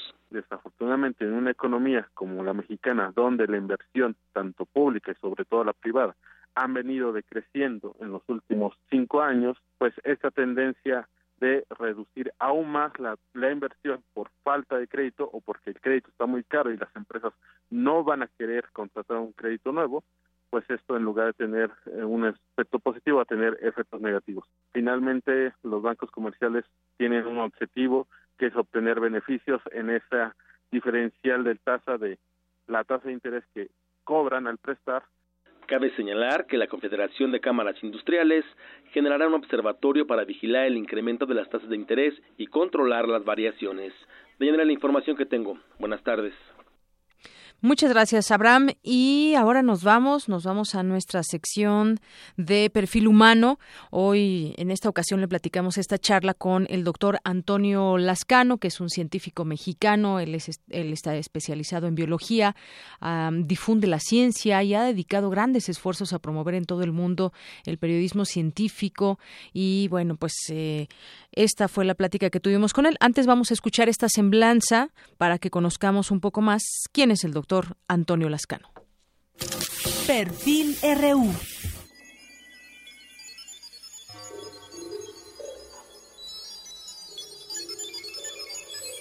Antonio Lascano Araujo es doctor en ciencias por la UNAM, especializado en biología evolutiva. Es autor de más de 150 trabajos de investigación publicados en revistas internacionales y 16 libros especializados. Algunas de sus obras más conocidas son La bacteria prodigiosa, Alexander y Oparin, La chispa de la vida, y El origen de la vida, Evolución química y evolución biológica.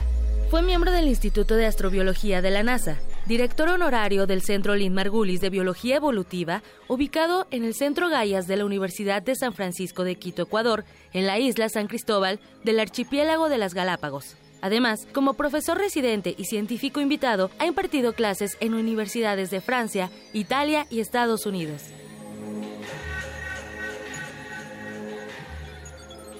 Entre los reconocimientos que ha obtenido se encuentra el de investigador nacional nivel 3 por parte del CONACYT, catedrático universitario por la UNAM, doctor honoris causa por la Universidad de Valencia, España, y en 1991 recibió, junto con el doctor José Sarucán, la primera medalla a la investigación biológica Alfonso L. Herrera, otorgada por la Escuela de Biología de la Universidad Autónoma de Puebla.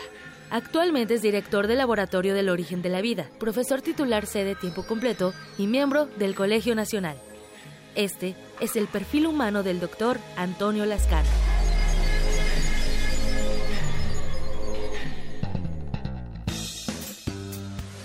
Nos encontramos aquí en la Facultad de Ciencias, en el edificio A, en el laboratorio con el doctor Antonio Lascano Araujo, que nos abre las puertas aquí de su oficina. Eh, gracias por recibirnos, doctor. No, al contrario, muchas gracias por el interés en el trabajo que hacemos aquí. Bueno, pues en esta sección de perfil humano charlaremos con él para que nos platique un poco pues de lo que ha hecho en su vida académica, que son muchas cosas, pero también un poco eh, conocerlo de manera personal. Yo empezaría, doctor, preguntándole, pues en varias ocasiones usted ha dicho que siempre deseó ser científico. ¿Cuándo le llegó a su vida esa claridad? ¿Qué lo inspiró en su niñez? Mire, yo viví en Estados Unidos hasta los 13 años.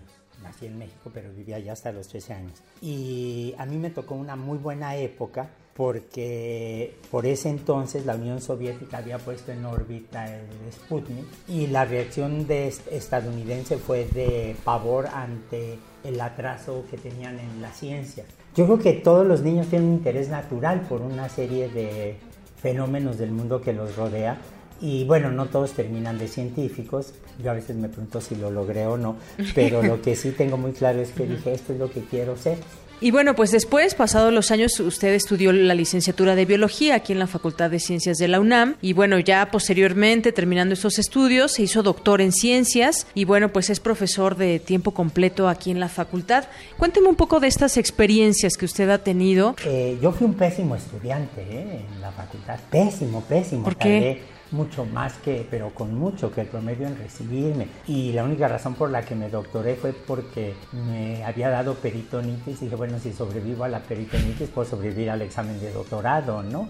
este, pero fui un pésimo, pésimo estudiante, de veras. Era muy disperso, creo que sigo siendo muy disperso. Estaba inscrito en biología, pero tomé muchas materias con mis amigos en física y en matemáticas aquí. No era yo un buen matemático, pero sí se me desarrolló una mentalidad cuantitativa que creo que es importante en el área de ciencia que yo trabajo. Y bueno, lo que sí, yo entré a la facultad muy seguro que quería estudiar el origen de la vida, de eso nunca tuve dudas. Desde los 11 años sentí que eso era lo que más me gustaba. De repente se me ocurrió que deberíamos tener una materia que se llamara origen de la vida en la facultad.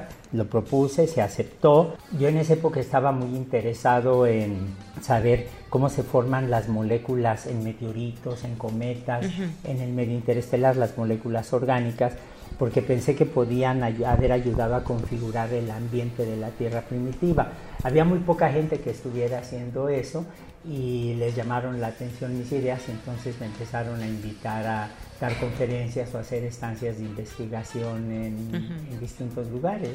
¿Por qué cree que pues considera que este tema del origen de la vida goza de tanta popularidad? Digo, yo creo que todos en algún momento nos preguntamos de dónde venimos. Fíjese que me está haciendo una pregunta para la que bien a bien no tengo respuesta, pero a la gente le llama mucho la atención la cuestión de origen de la vida. Supongo que porque uno lo puede ver en términos evolutivos, supongo que porque estamos conscientes de que se trata de un fenómeno muy, fenómeno muy antiguo, tengo la sensación de que la relación clara que tuvo la aparición de la vida en la Tierra con fenómenos astronómicos, con eh, planetológicos, con fenómenos químicos, le permite entender a la gente esa transición de lo no vivo a lo vivo, pero la fascinación que hay en México no la veo yo en otros lugares. Pero en México efectivamente es muy, muy especial esa relación, es muy intensa. ¿no? Y obviamente estamos viendo esto desde un punto de vista científico, no, no tanto en la religión que nos daría otra respuesta, ¿no? Sí, pero para mí eso es irrelevante. Yo creo, yo no tengo problema con que la gente sea religiosa y tengo muchísimos amigos. Y que nos digan que el origen de la vida está en Adán y Eva. No, no, eso no. Tienen, pueden distinguir muy bien entre la metáfora que está en los textos sagrados y la realidad. Bueno, yo también quisiera eh, preguntarle, el tema sigue siendo indudablemente una frontera de la ciencia, en dónde estamos, qué falta por responder, cómo podemos... En realidad no sabemos cómo surgió la vida.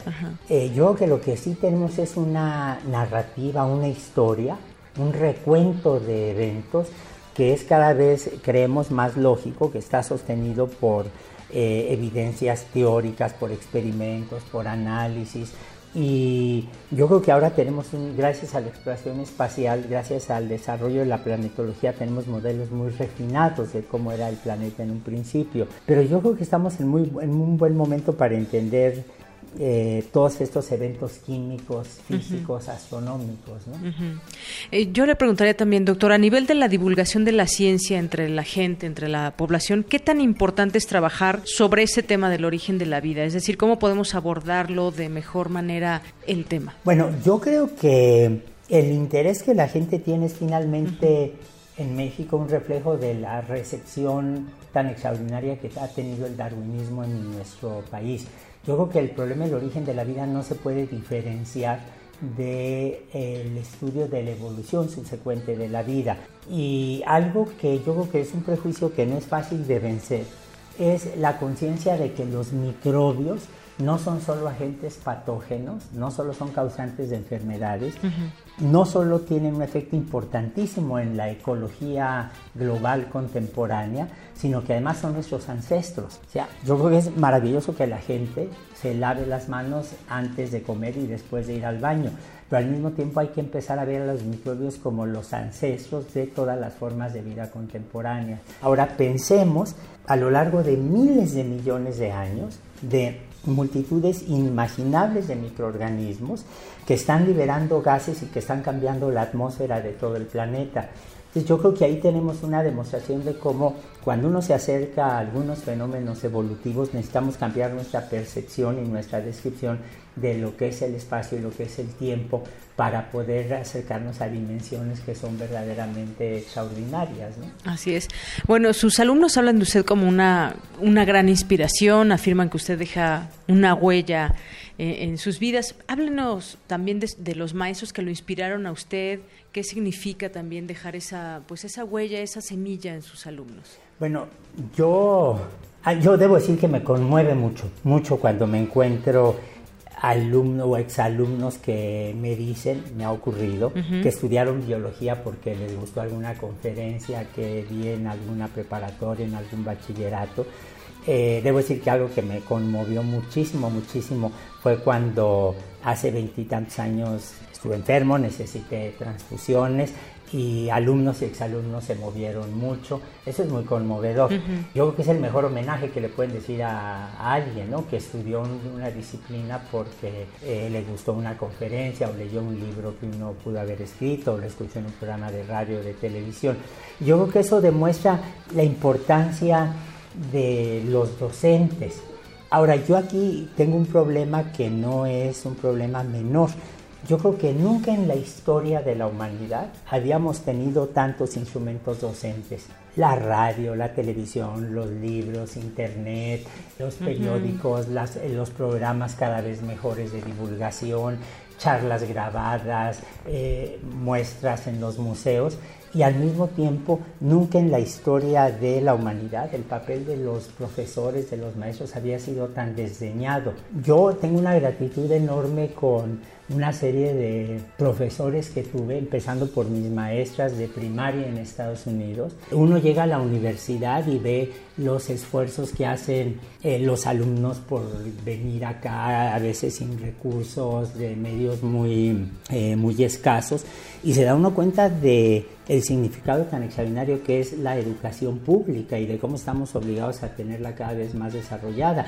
Yo no hubiera podido estudiar ya no digamos la universidad, sino ni siquiera el bachillerato si la universidad no fuera gratuita y pública y laica, y laica, ¿no? Porque esa es una diferencia enorme con lo que se encuentra uno en otros ambientes y en otros países. Mis grandes maestros fueron gentes como el propio Parin, como Lynn Margulis, como Stanley Miller, como Joan Oro, como Emil Zuckerkandl, como Leslie Orgel, que son los grandes nombres en origen de la vida y que fue gente que con mucha generosidad me acogió.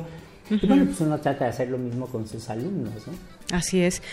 Y ya también le preguntaría, ahora que hablaba, por ejemplo, de esta oportunidad que tienen muchos jóvenes de, o que tuvimos también en su momento de estar en una escuela pública y demás. En su época universitaria, usted ingresó a la universidad recién terminados los movimientos estudiantiles en 1968.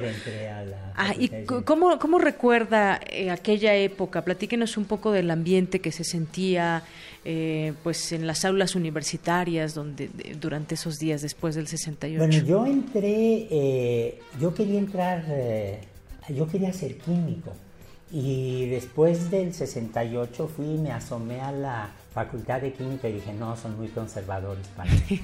luego se me ocurrió asomarme a la facultad de ciencias y la fauna era otra, Este, los cabellos eran cada vez más largos, las faldas eran cada vez más cortas, había un comité de lucha, que estaba muy preocupado por la libertad de los presos políticos, eh, había gente que estaba pintando murales muy radicales donde la calidad no correspondía a la intención política. Es decir, la lucha como que seguía en las aulas, en la universidad. Y bueno, yo creo que con justa razón la gente ha dicho que 68 fue un parteaguas en la vida eh, de los mexicanos, ¿no? Se ha mistificado mucho el 68, ciertamente. Yo nunca tuve una conciencia política muy refinada, sigo sin tenerla. Me acuerdo que nos metimos algunos amigos a un seminario que dirigía un profesor ya fallecido de matemáticas del Capital. Y yo a la segunda sesión dije, yo me salgo porque Marx me parece la cosa más aburrida del mundo. No es que yo fuera un precursor de la perestroika, es que simplemente no, no, no me interesaba para nada, ¿no?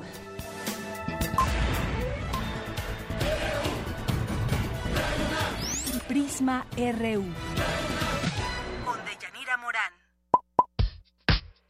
Queremos conocer tu opinión. Síguenos en Twitter como arroba PrismaRU.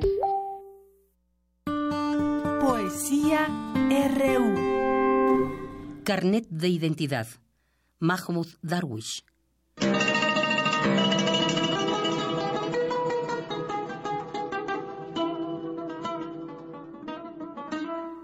Escribe que soy árabe y el número de mi carné es el 50.000 que tengo ya ocho hijos y llegará el noveno al final del verano. ¿Te enfadarás por ello?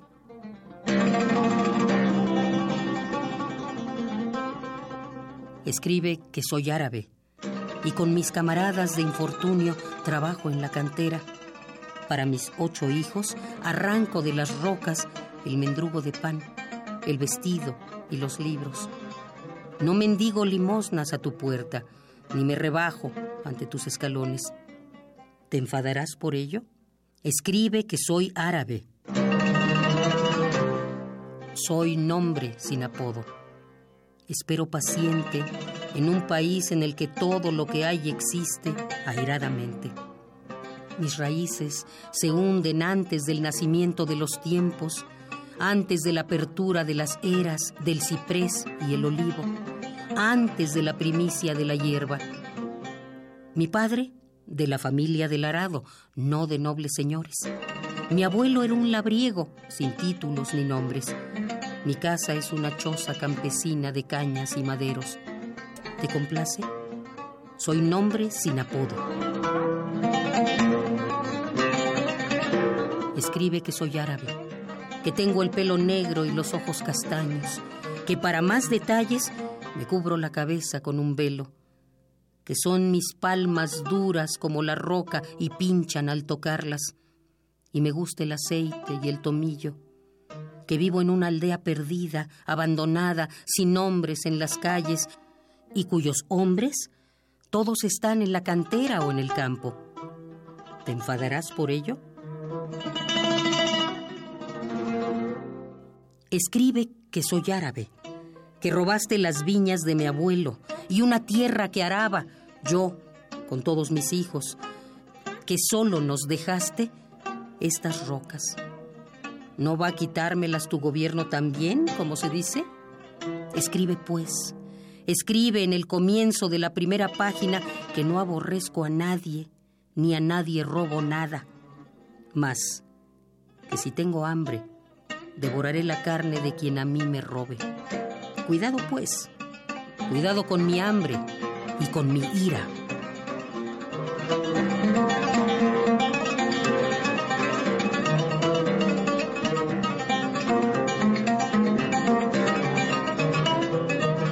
Carnet de identidad. Mahmoud Darwish.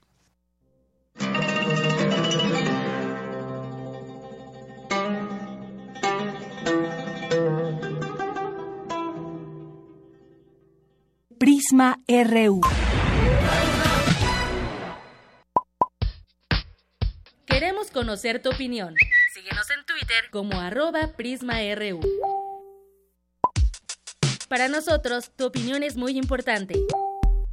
Síguenos en Facebook como Prisma RU. Global RU.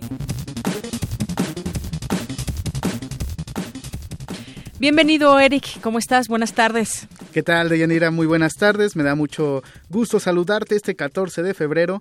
Para comenzar nuestro Global RU de hoy, nos vamos con información de los cinco continentes con nuestras breves internacionales. El Consejo de Seguridad de la ONU condenó el ensayo balístico que realizó Corea del Norte el fin de semana. Habla Koro Besho, embajador de Japón en Naciones Unidas. Creo que hemos sido unánimes al decir que obviamente tenemos que implementar la sólida y fuerte resolución que ya tenemos, que es un punto de partida. Seguiremos observando la situación muy seriamente. Los gobiernos de China y Venezuela firmaron 22 acuerdos, dentro de los que destaca la inversión de 5 mil millones de dólares en proyectos petroleros. Es Nicolás Maduro, presidente del país sudamericano. Es la máxima voluntad del presidente Xi Jinping y del presidente Nicolás Maduro, de nuestros gobiernos y nuestro pueblo, seguir expandiendo los mecanismos de financiamiento. El Departamento del Tesoro de Estados Unidos calificó al vicepresidente venezolano Tarek El Aizami como narcotraficante, lo que anula su visa y le confisca propiedades en la Unión Americana. Según la Casa Blanca, el funcionario facilitó el envío de narcóticos desde Venezuela y está vinculado al cártel mexicano de los Zetas. El presidente de Brasil, Michel Temer, afirmó que no protege a ministros y colaboradores de su gobierno en las investigaciones judiciales por el escándalo de corrupción de Petrobras. No hay un intento de blindaje. Es un asunto muy serio e insisto, si alguien se convierte en un acusado, será removido, independientemente del juzgamiento final.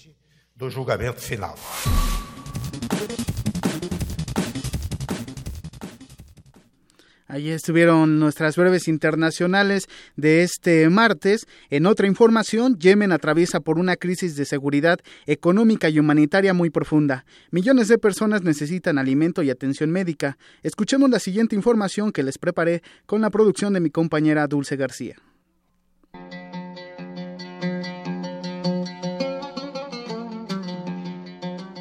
Desde que en marzo de 2015 los rebeldes hutíes se levantaron en armas en Yemen para obtener el control de ese país, alrededor de 18.8 millones de personas, más de dos tercios de su población, requieren ayuda humanitaria.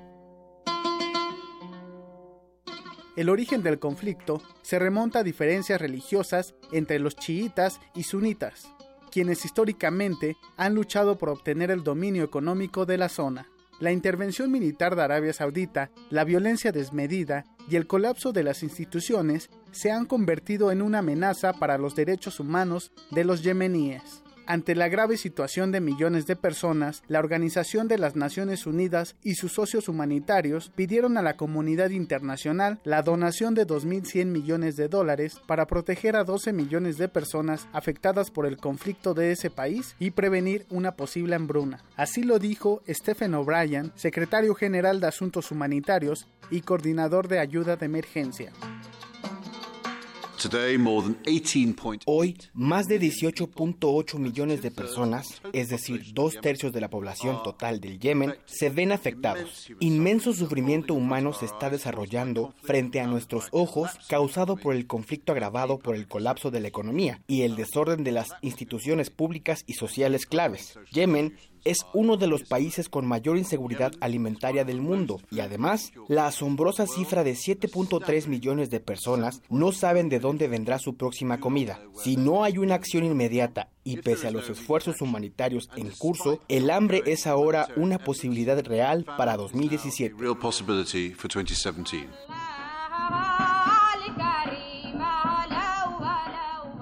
No obstante, el acceso humanitario a Yemen está severamente limitado debido a los combates e impedimentos burocráticos. Luego de 23 meses de conflicto, hay una profunda crisis económica que no permite generar alimentos a través de la pesca, agricultura o ganadería. Bajo esta realidad, los más afectados son los niños, explicó Yamie McGoldrick, coordinador humanitario de Naciones Unidas en Yemen. Hay 3.3 millones de niños, mujeres embarazadas y lactantes que están en una situación de desnutrición aguda tan grave y de eso hay cerca de 460 mil niños menores de 5 años que sufren desnutrición aguda severa. Es decir, aquellas imágenes que se ven en la pantalla son de personas tan delgadas que da miedo. Y eso es un aumento del 63% en un año. En Yemen el 50% de los centros de salud no funcionan, además de que las personas no acuden a ellos porque no tienen recursos para transportarse. Los niños mueren por infecciones respiratorias, enfermedades diarreicas, neumonía y otros problemas de salud. La ONU ha solicitado una tregua y el apoyo de la comunidad internacional para atender a la mayor cantidad de yemeníes que requieren alimentación y cuidados médicos. Para Radio NAM, Eric Morales. Pues ahí está esta información muy importante porque 12 millones de personas en Yemen están en peligro de atravesar una crisis este, de hambre muy importante. Inclusive el secretario general de la ONU, Antonio Guterres, ayer declaró que eh, conocía a yemeníes desde hace mucho tiempo, que también dice es un pueblo generoso que está sufriendo mucho. Por eso mismo quiero ser capaz de servir y ofrecer todo mi apoyo para que la paz vuelva en el Yemen y para que su gente pueda superar la tragedia. Esto que como lo escuchábamos en la nota, pues tienen una profunda crisis eh, eh, humanitaria a tres cuartas partes de su población, 18 millones de 24. Así es, es una situación realmente grave, es un un foco rojo en todo el mapa del planeta. Digo, hay muchos problemas en muchos países del mundo, pero este realmente es es grave en este momento. Así es y esperemos que la comunidad internacional pues ponga manos en la, en la manos en la obra para poder este pues reaccionar y ayudar a esta a este país que realmente lo necesita. Así es, Eric. Y bueno, en otra información, Michael Flynn, asesor de seguridad nacional de Donald Trump, renunció a su cargo luego de la creciente controversia sobre sus contactos con el embajador ruso Sergei Lysyap días antes de que Trump asumiera la presidencia de Estados Unidos. Según reportes de medios locales, Flynn habría conversado telefónicamente con el embajador ruso eh, acerca de las sanciones que el gobierno del expresidente Barack Obama iba a interponer eh, a Rusia por los ciberataques ocurridos durante la campaña electoral. Quien fuera el principal asesor de seguridad nacional de Trump durante su campaña, estuvo 24 días en el cargo y se convirtió en la primera renuncia de alto perfil del actual gobierno. Pues ahí está la información. Es el primera, la primera persona, eh, como mencionaba, de alto perfil que deja esta administración de, Donald Trump. Y pues la pregunta es quién, quién va a llegar a ocupar este espacio que deja. Así es, y que además ha acusado Michael Flynn de ser eh, señalado como, como el general de la islamo, islamofobia. Así es. Y bueno, pues es la información internacional que tengo hoy. Nos escuchamos mañana. Claro que sí. Gracias, Eric. Buenas tardes. Buenas tardes. Prisma RU. Para nosotros, tu opinión es muy importante. Síguenos en Facebook como Prisma RU. Nacional RU. Y en, otros temas nacionales tenemos el caso de lo que está ya sucediendo con agrupaciones de microbuseros, también del Metrobús, que acordaron formar un, un frente para demandar a la Administración Capitalina un incremento a la tarifa de transporte. En el caso de los microbuses, demandaron que el costo suba tres pesos, mientras que el Metrobús sea el aumento de dos pesos. La demanda se sustenta en que los precios de los combustibles aumentaron y en consecuencia se elevaron los gastos de operación entre 70 y 70 lo que resulta incosteable la operación del servicio, es lo que dicen.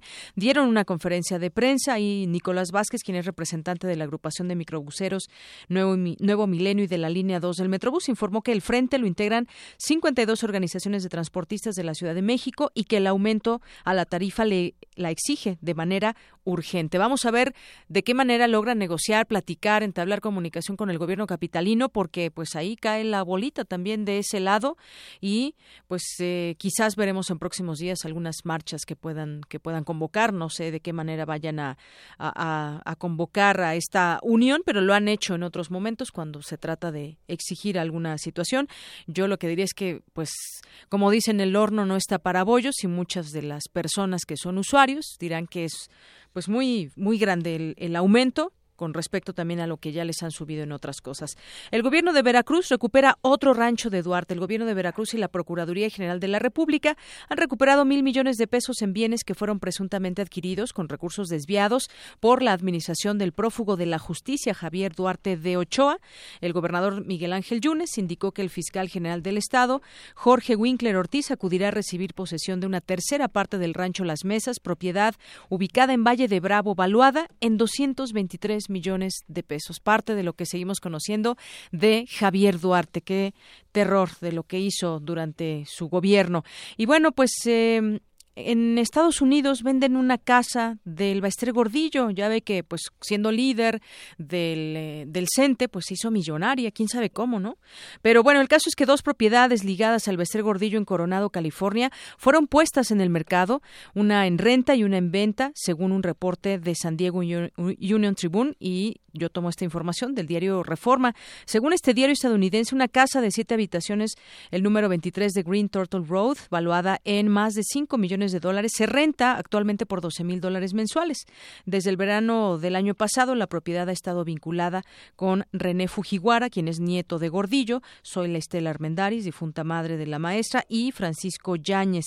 Bueno, pues parte de lo que se conoce de esta gran riqueza que que hizo el Bester Gordillo y que cuando le preguntan dice que siempre, pues, eh, bueno, que fue maestra y que ella no tomó ni un peso eh, que no fuera suyo. Pero ahí están estas propiedades. ¿Quién se puede comprar eh, propiedades de más de un millón, dos millones, tres millones de dólares? Prisma RU. Arte y cultura.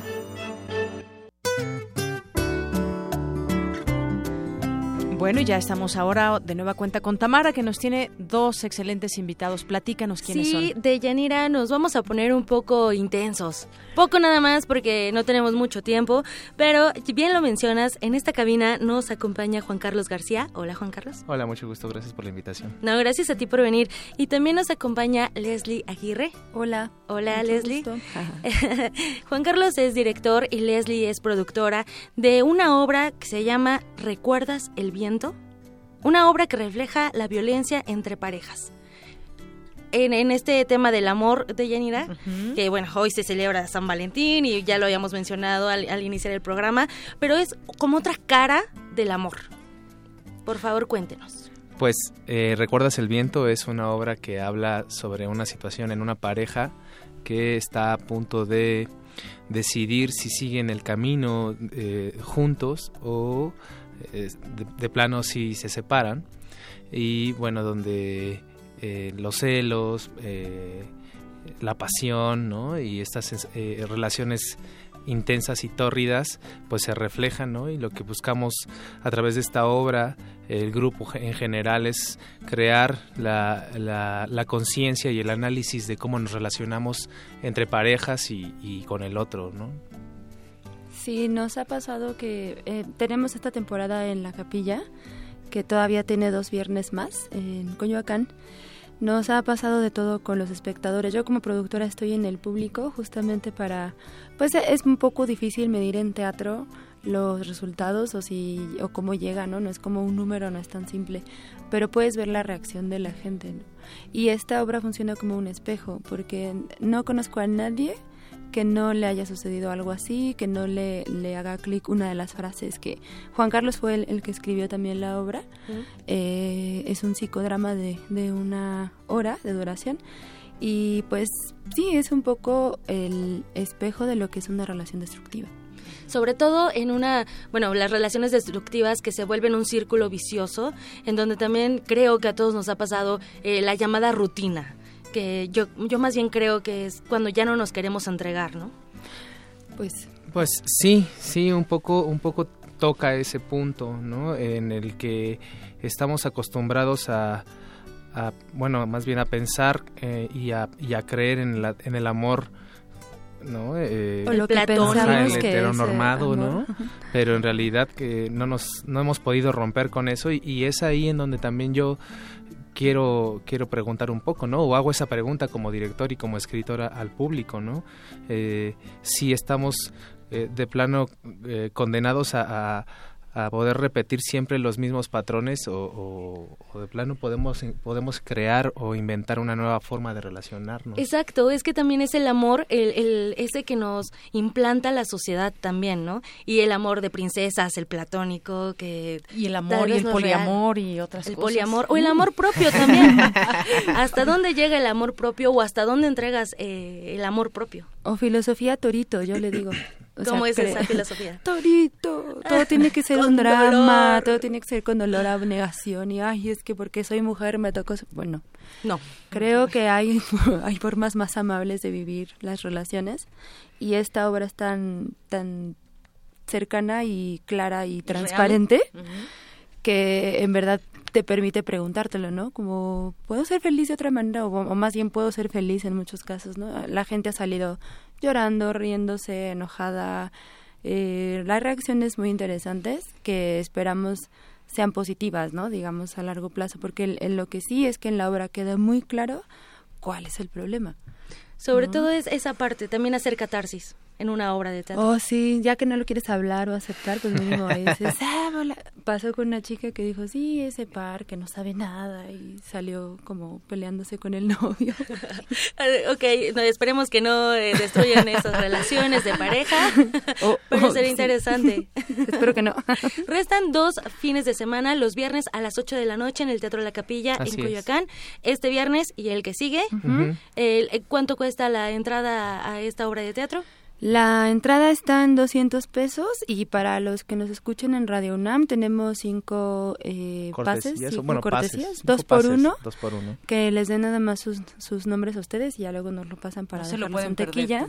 sí, no. sí, es muy interesante. Eh, no, no puedo decir que es hermosa, ¿verdad? Pero sí, bueno, es muy eh, interesante. la función pasada precisamente, ya rápidamente es que el actor me contó que fue a festejar terminando la función y con su primo y su pareja y terminando empezaron a hablar y ya no terminaron las cosas muy bien, ¿no? Después de después de ver la obra de lo teatro, que provocan, ¿no? ¿eh?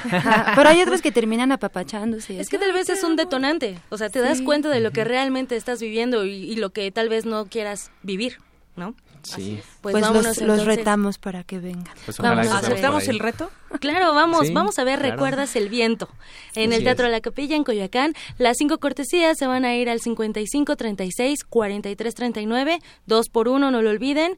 También lo vamos a, eh, bueno, también por redes sociales se van a ir. Son solamente cinco. Anaí Trujillo les va a contestar por redes sociales. Muchísimas gracias Leslie Aguirre y Juan Carlos por venir y por hacernos esta invitación a nuestro público de Prisma RU. Muchas gracias. Gracias. Deyanira, en otra información, eh, ya, ya se acerca también la Feria Internacional del Libro de Minería y Vicky Sánchez nos tiene información al respecto. Vicky. Sí, hola, ¿qué tal, Tamara? Muy buenas tardes. Pues no, es sobre la Feria de Minería, sino es sobre el Festival de Cinematográfico, el FICUNAM. Este martes se dio a conocer la programación de la séptima edición del Festival de Cine UNAM FICUNAM, que se llevará a cabo del 22 al 28 de febrero. Este festival que comenzó en 2011 tiene como objetivo centrar la aproximación y exhibición de aquellos trabajos cinematográficos contemporáneos que no son tan accesibles en nuestro país, así como la convergencia con otras disciplinas. Jorge Volpi, coordinador de difusión cultural de la UNAM, nos detalló algunos contenidos del festival. Escuchemos.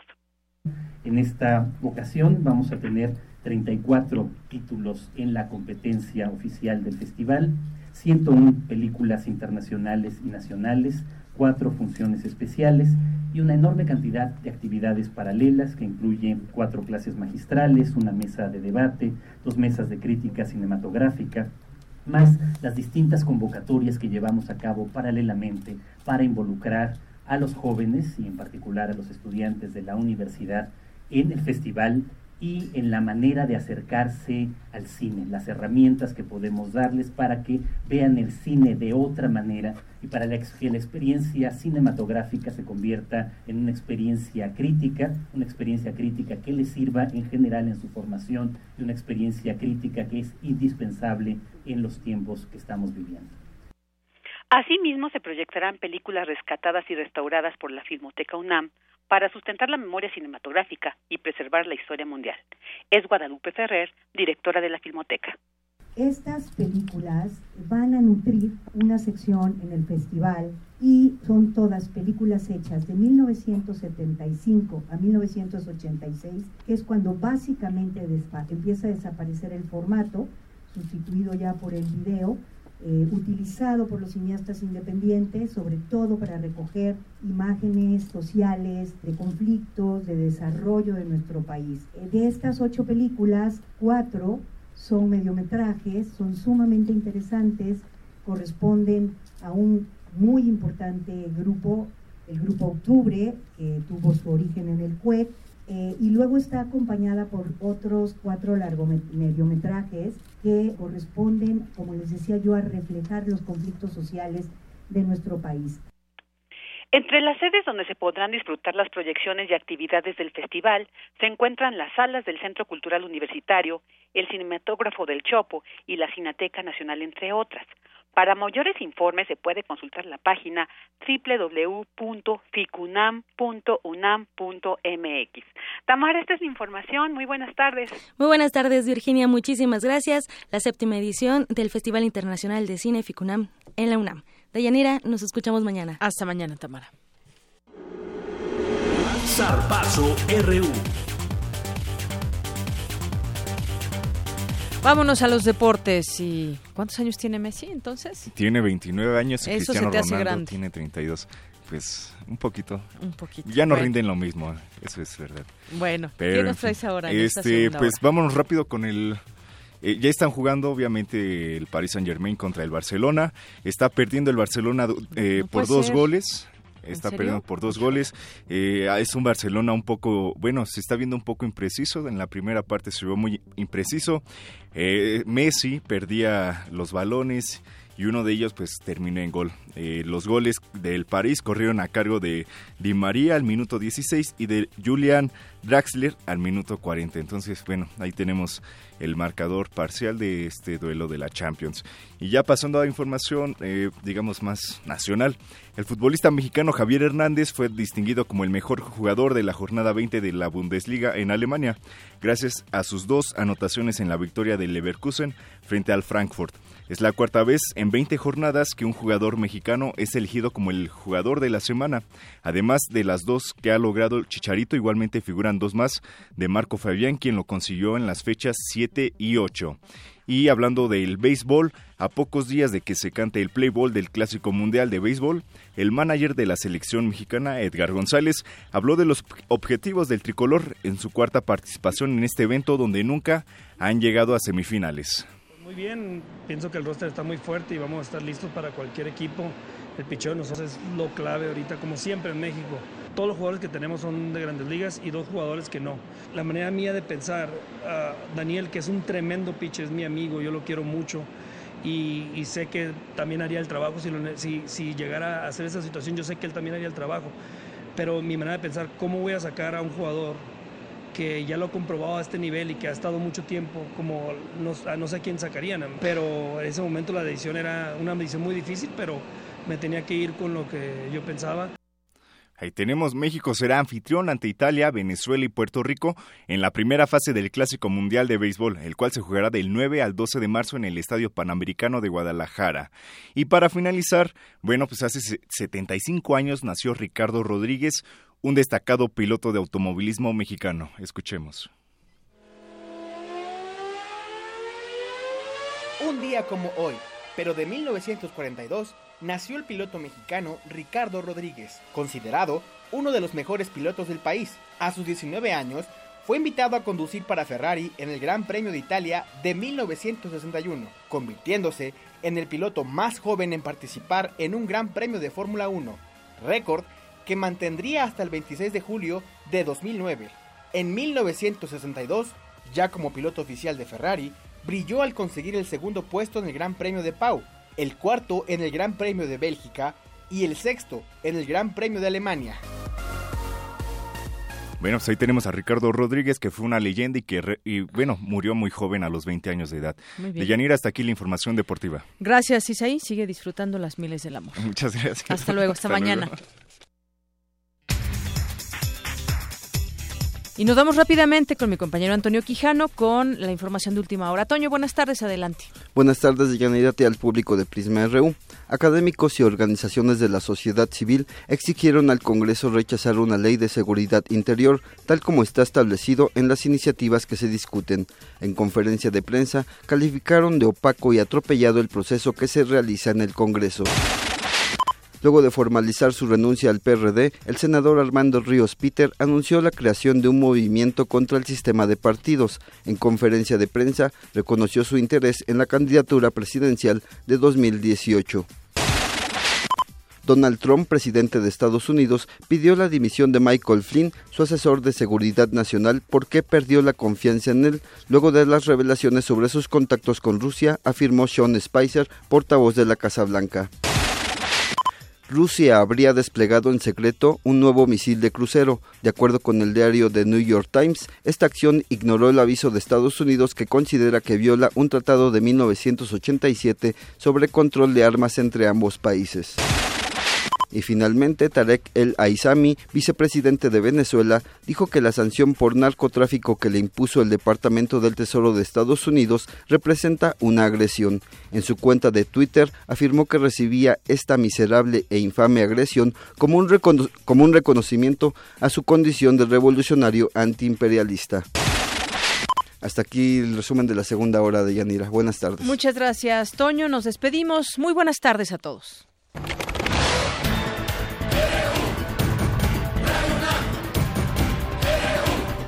Prisma RU. Los perfiles del acontecer universitario de México y el mundo en una frecuencia. De lunes a viernes, de una a 3 de la tarde. Radio UNAM. Clásicamente informativa.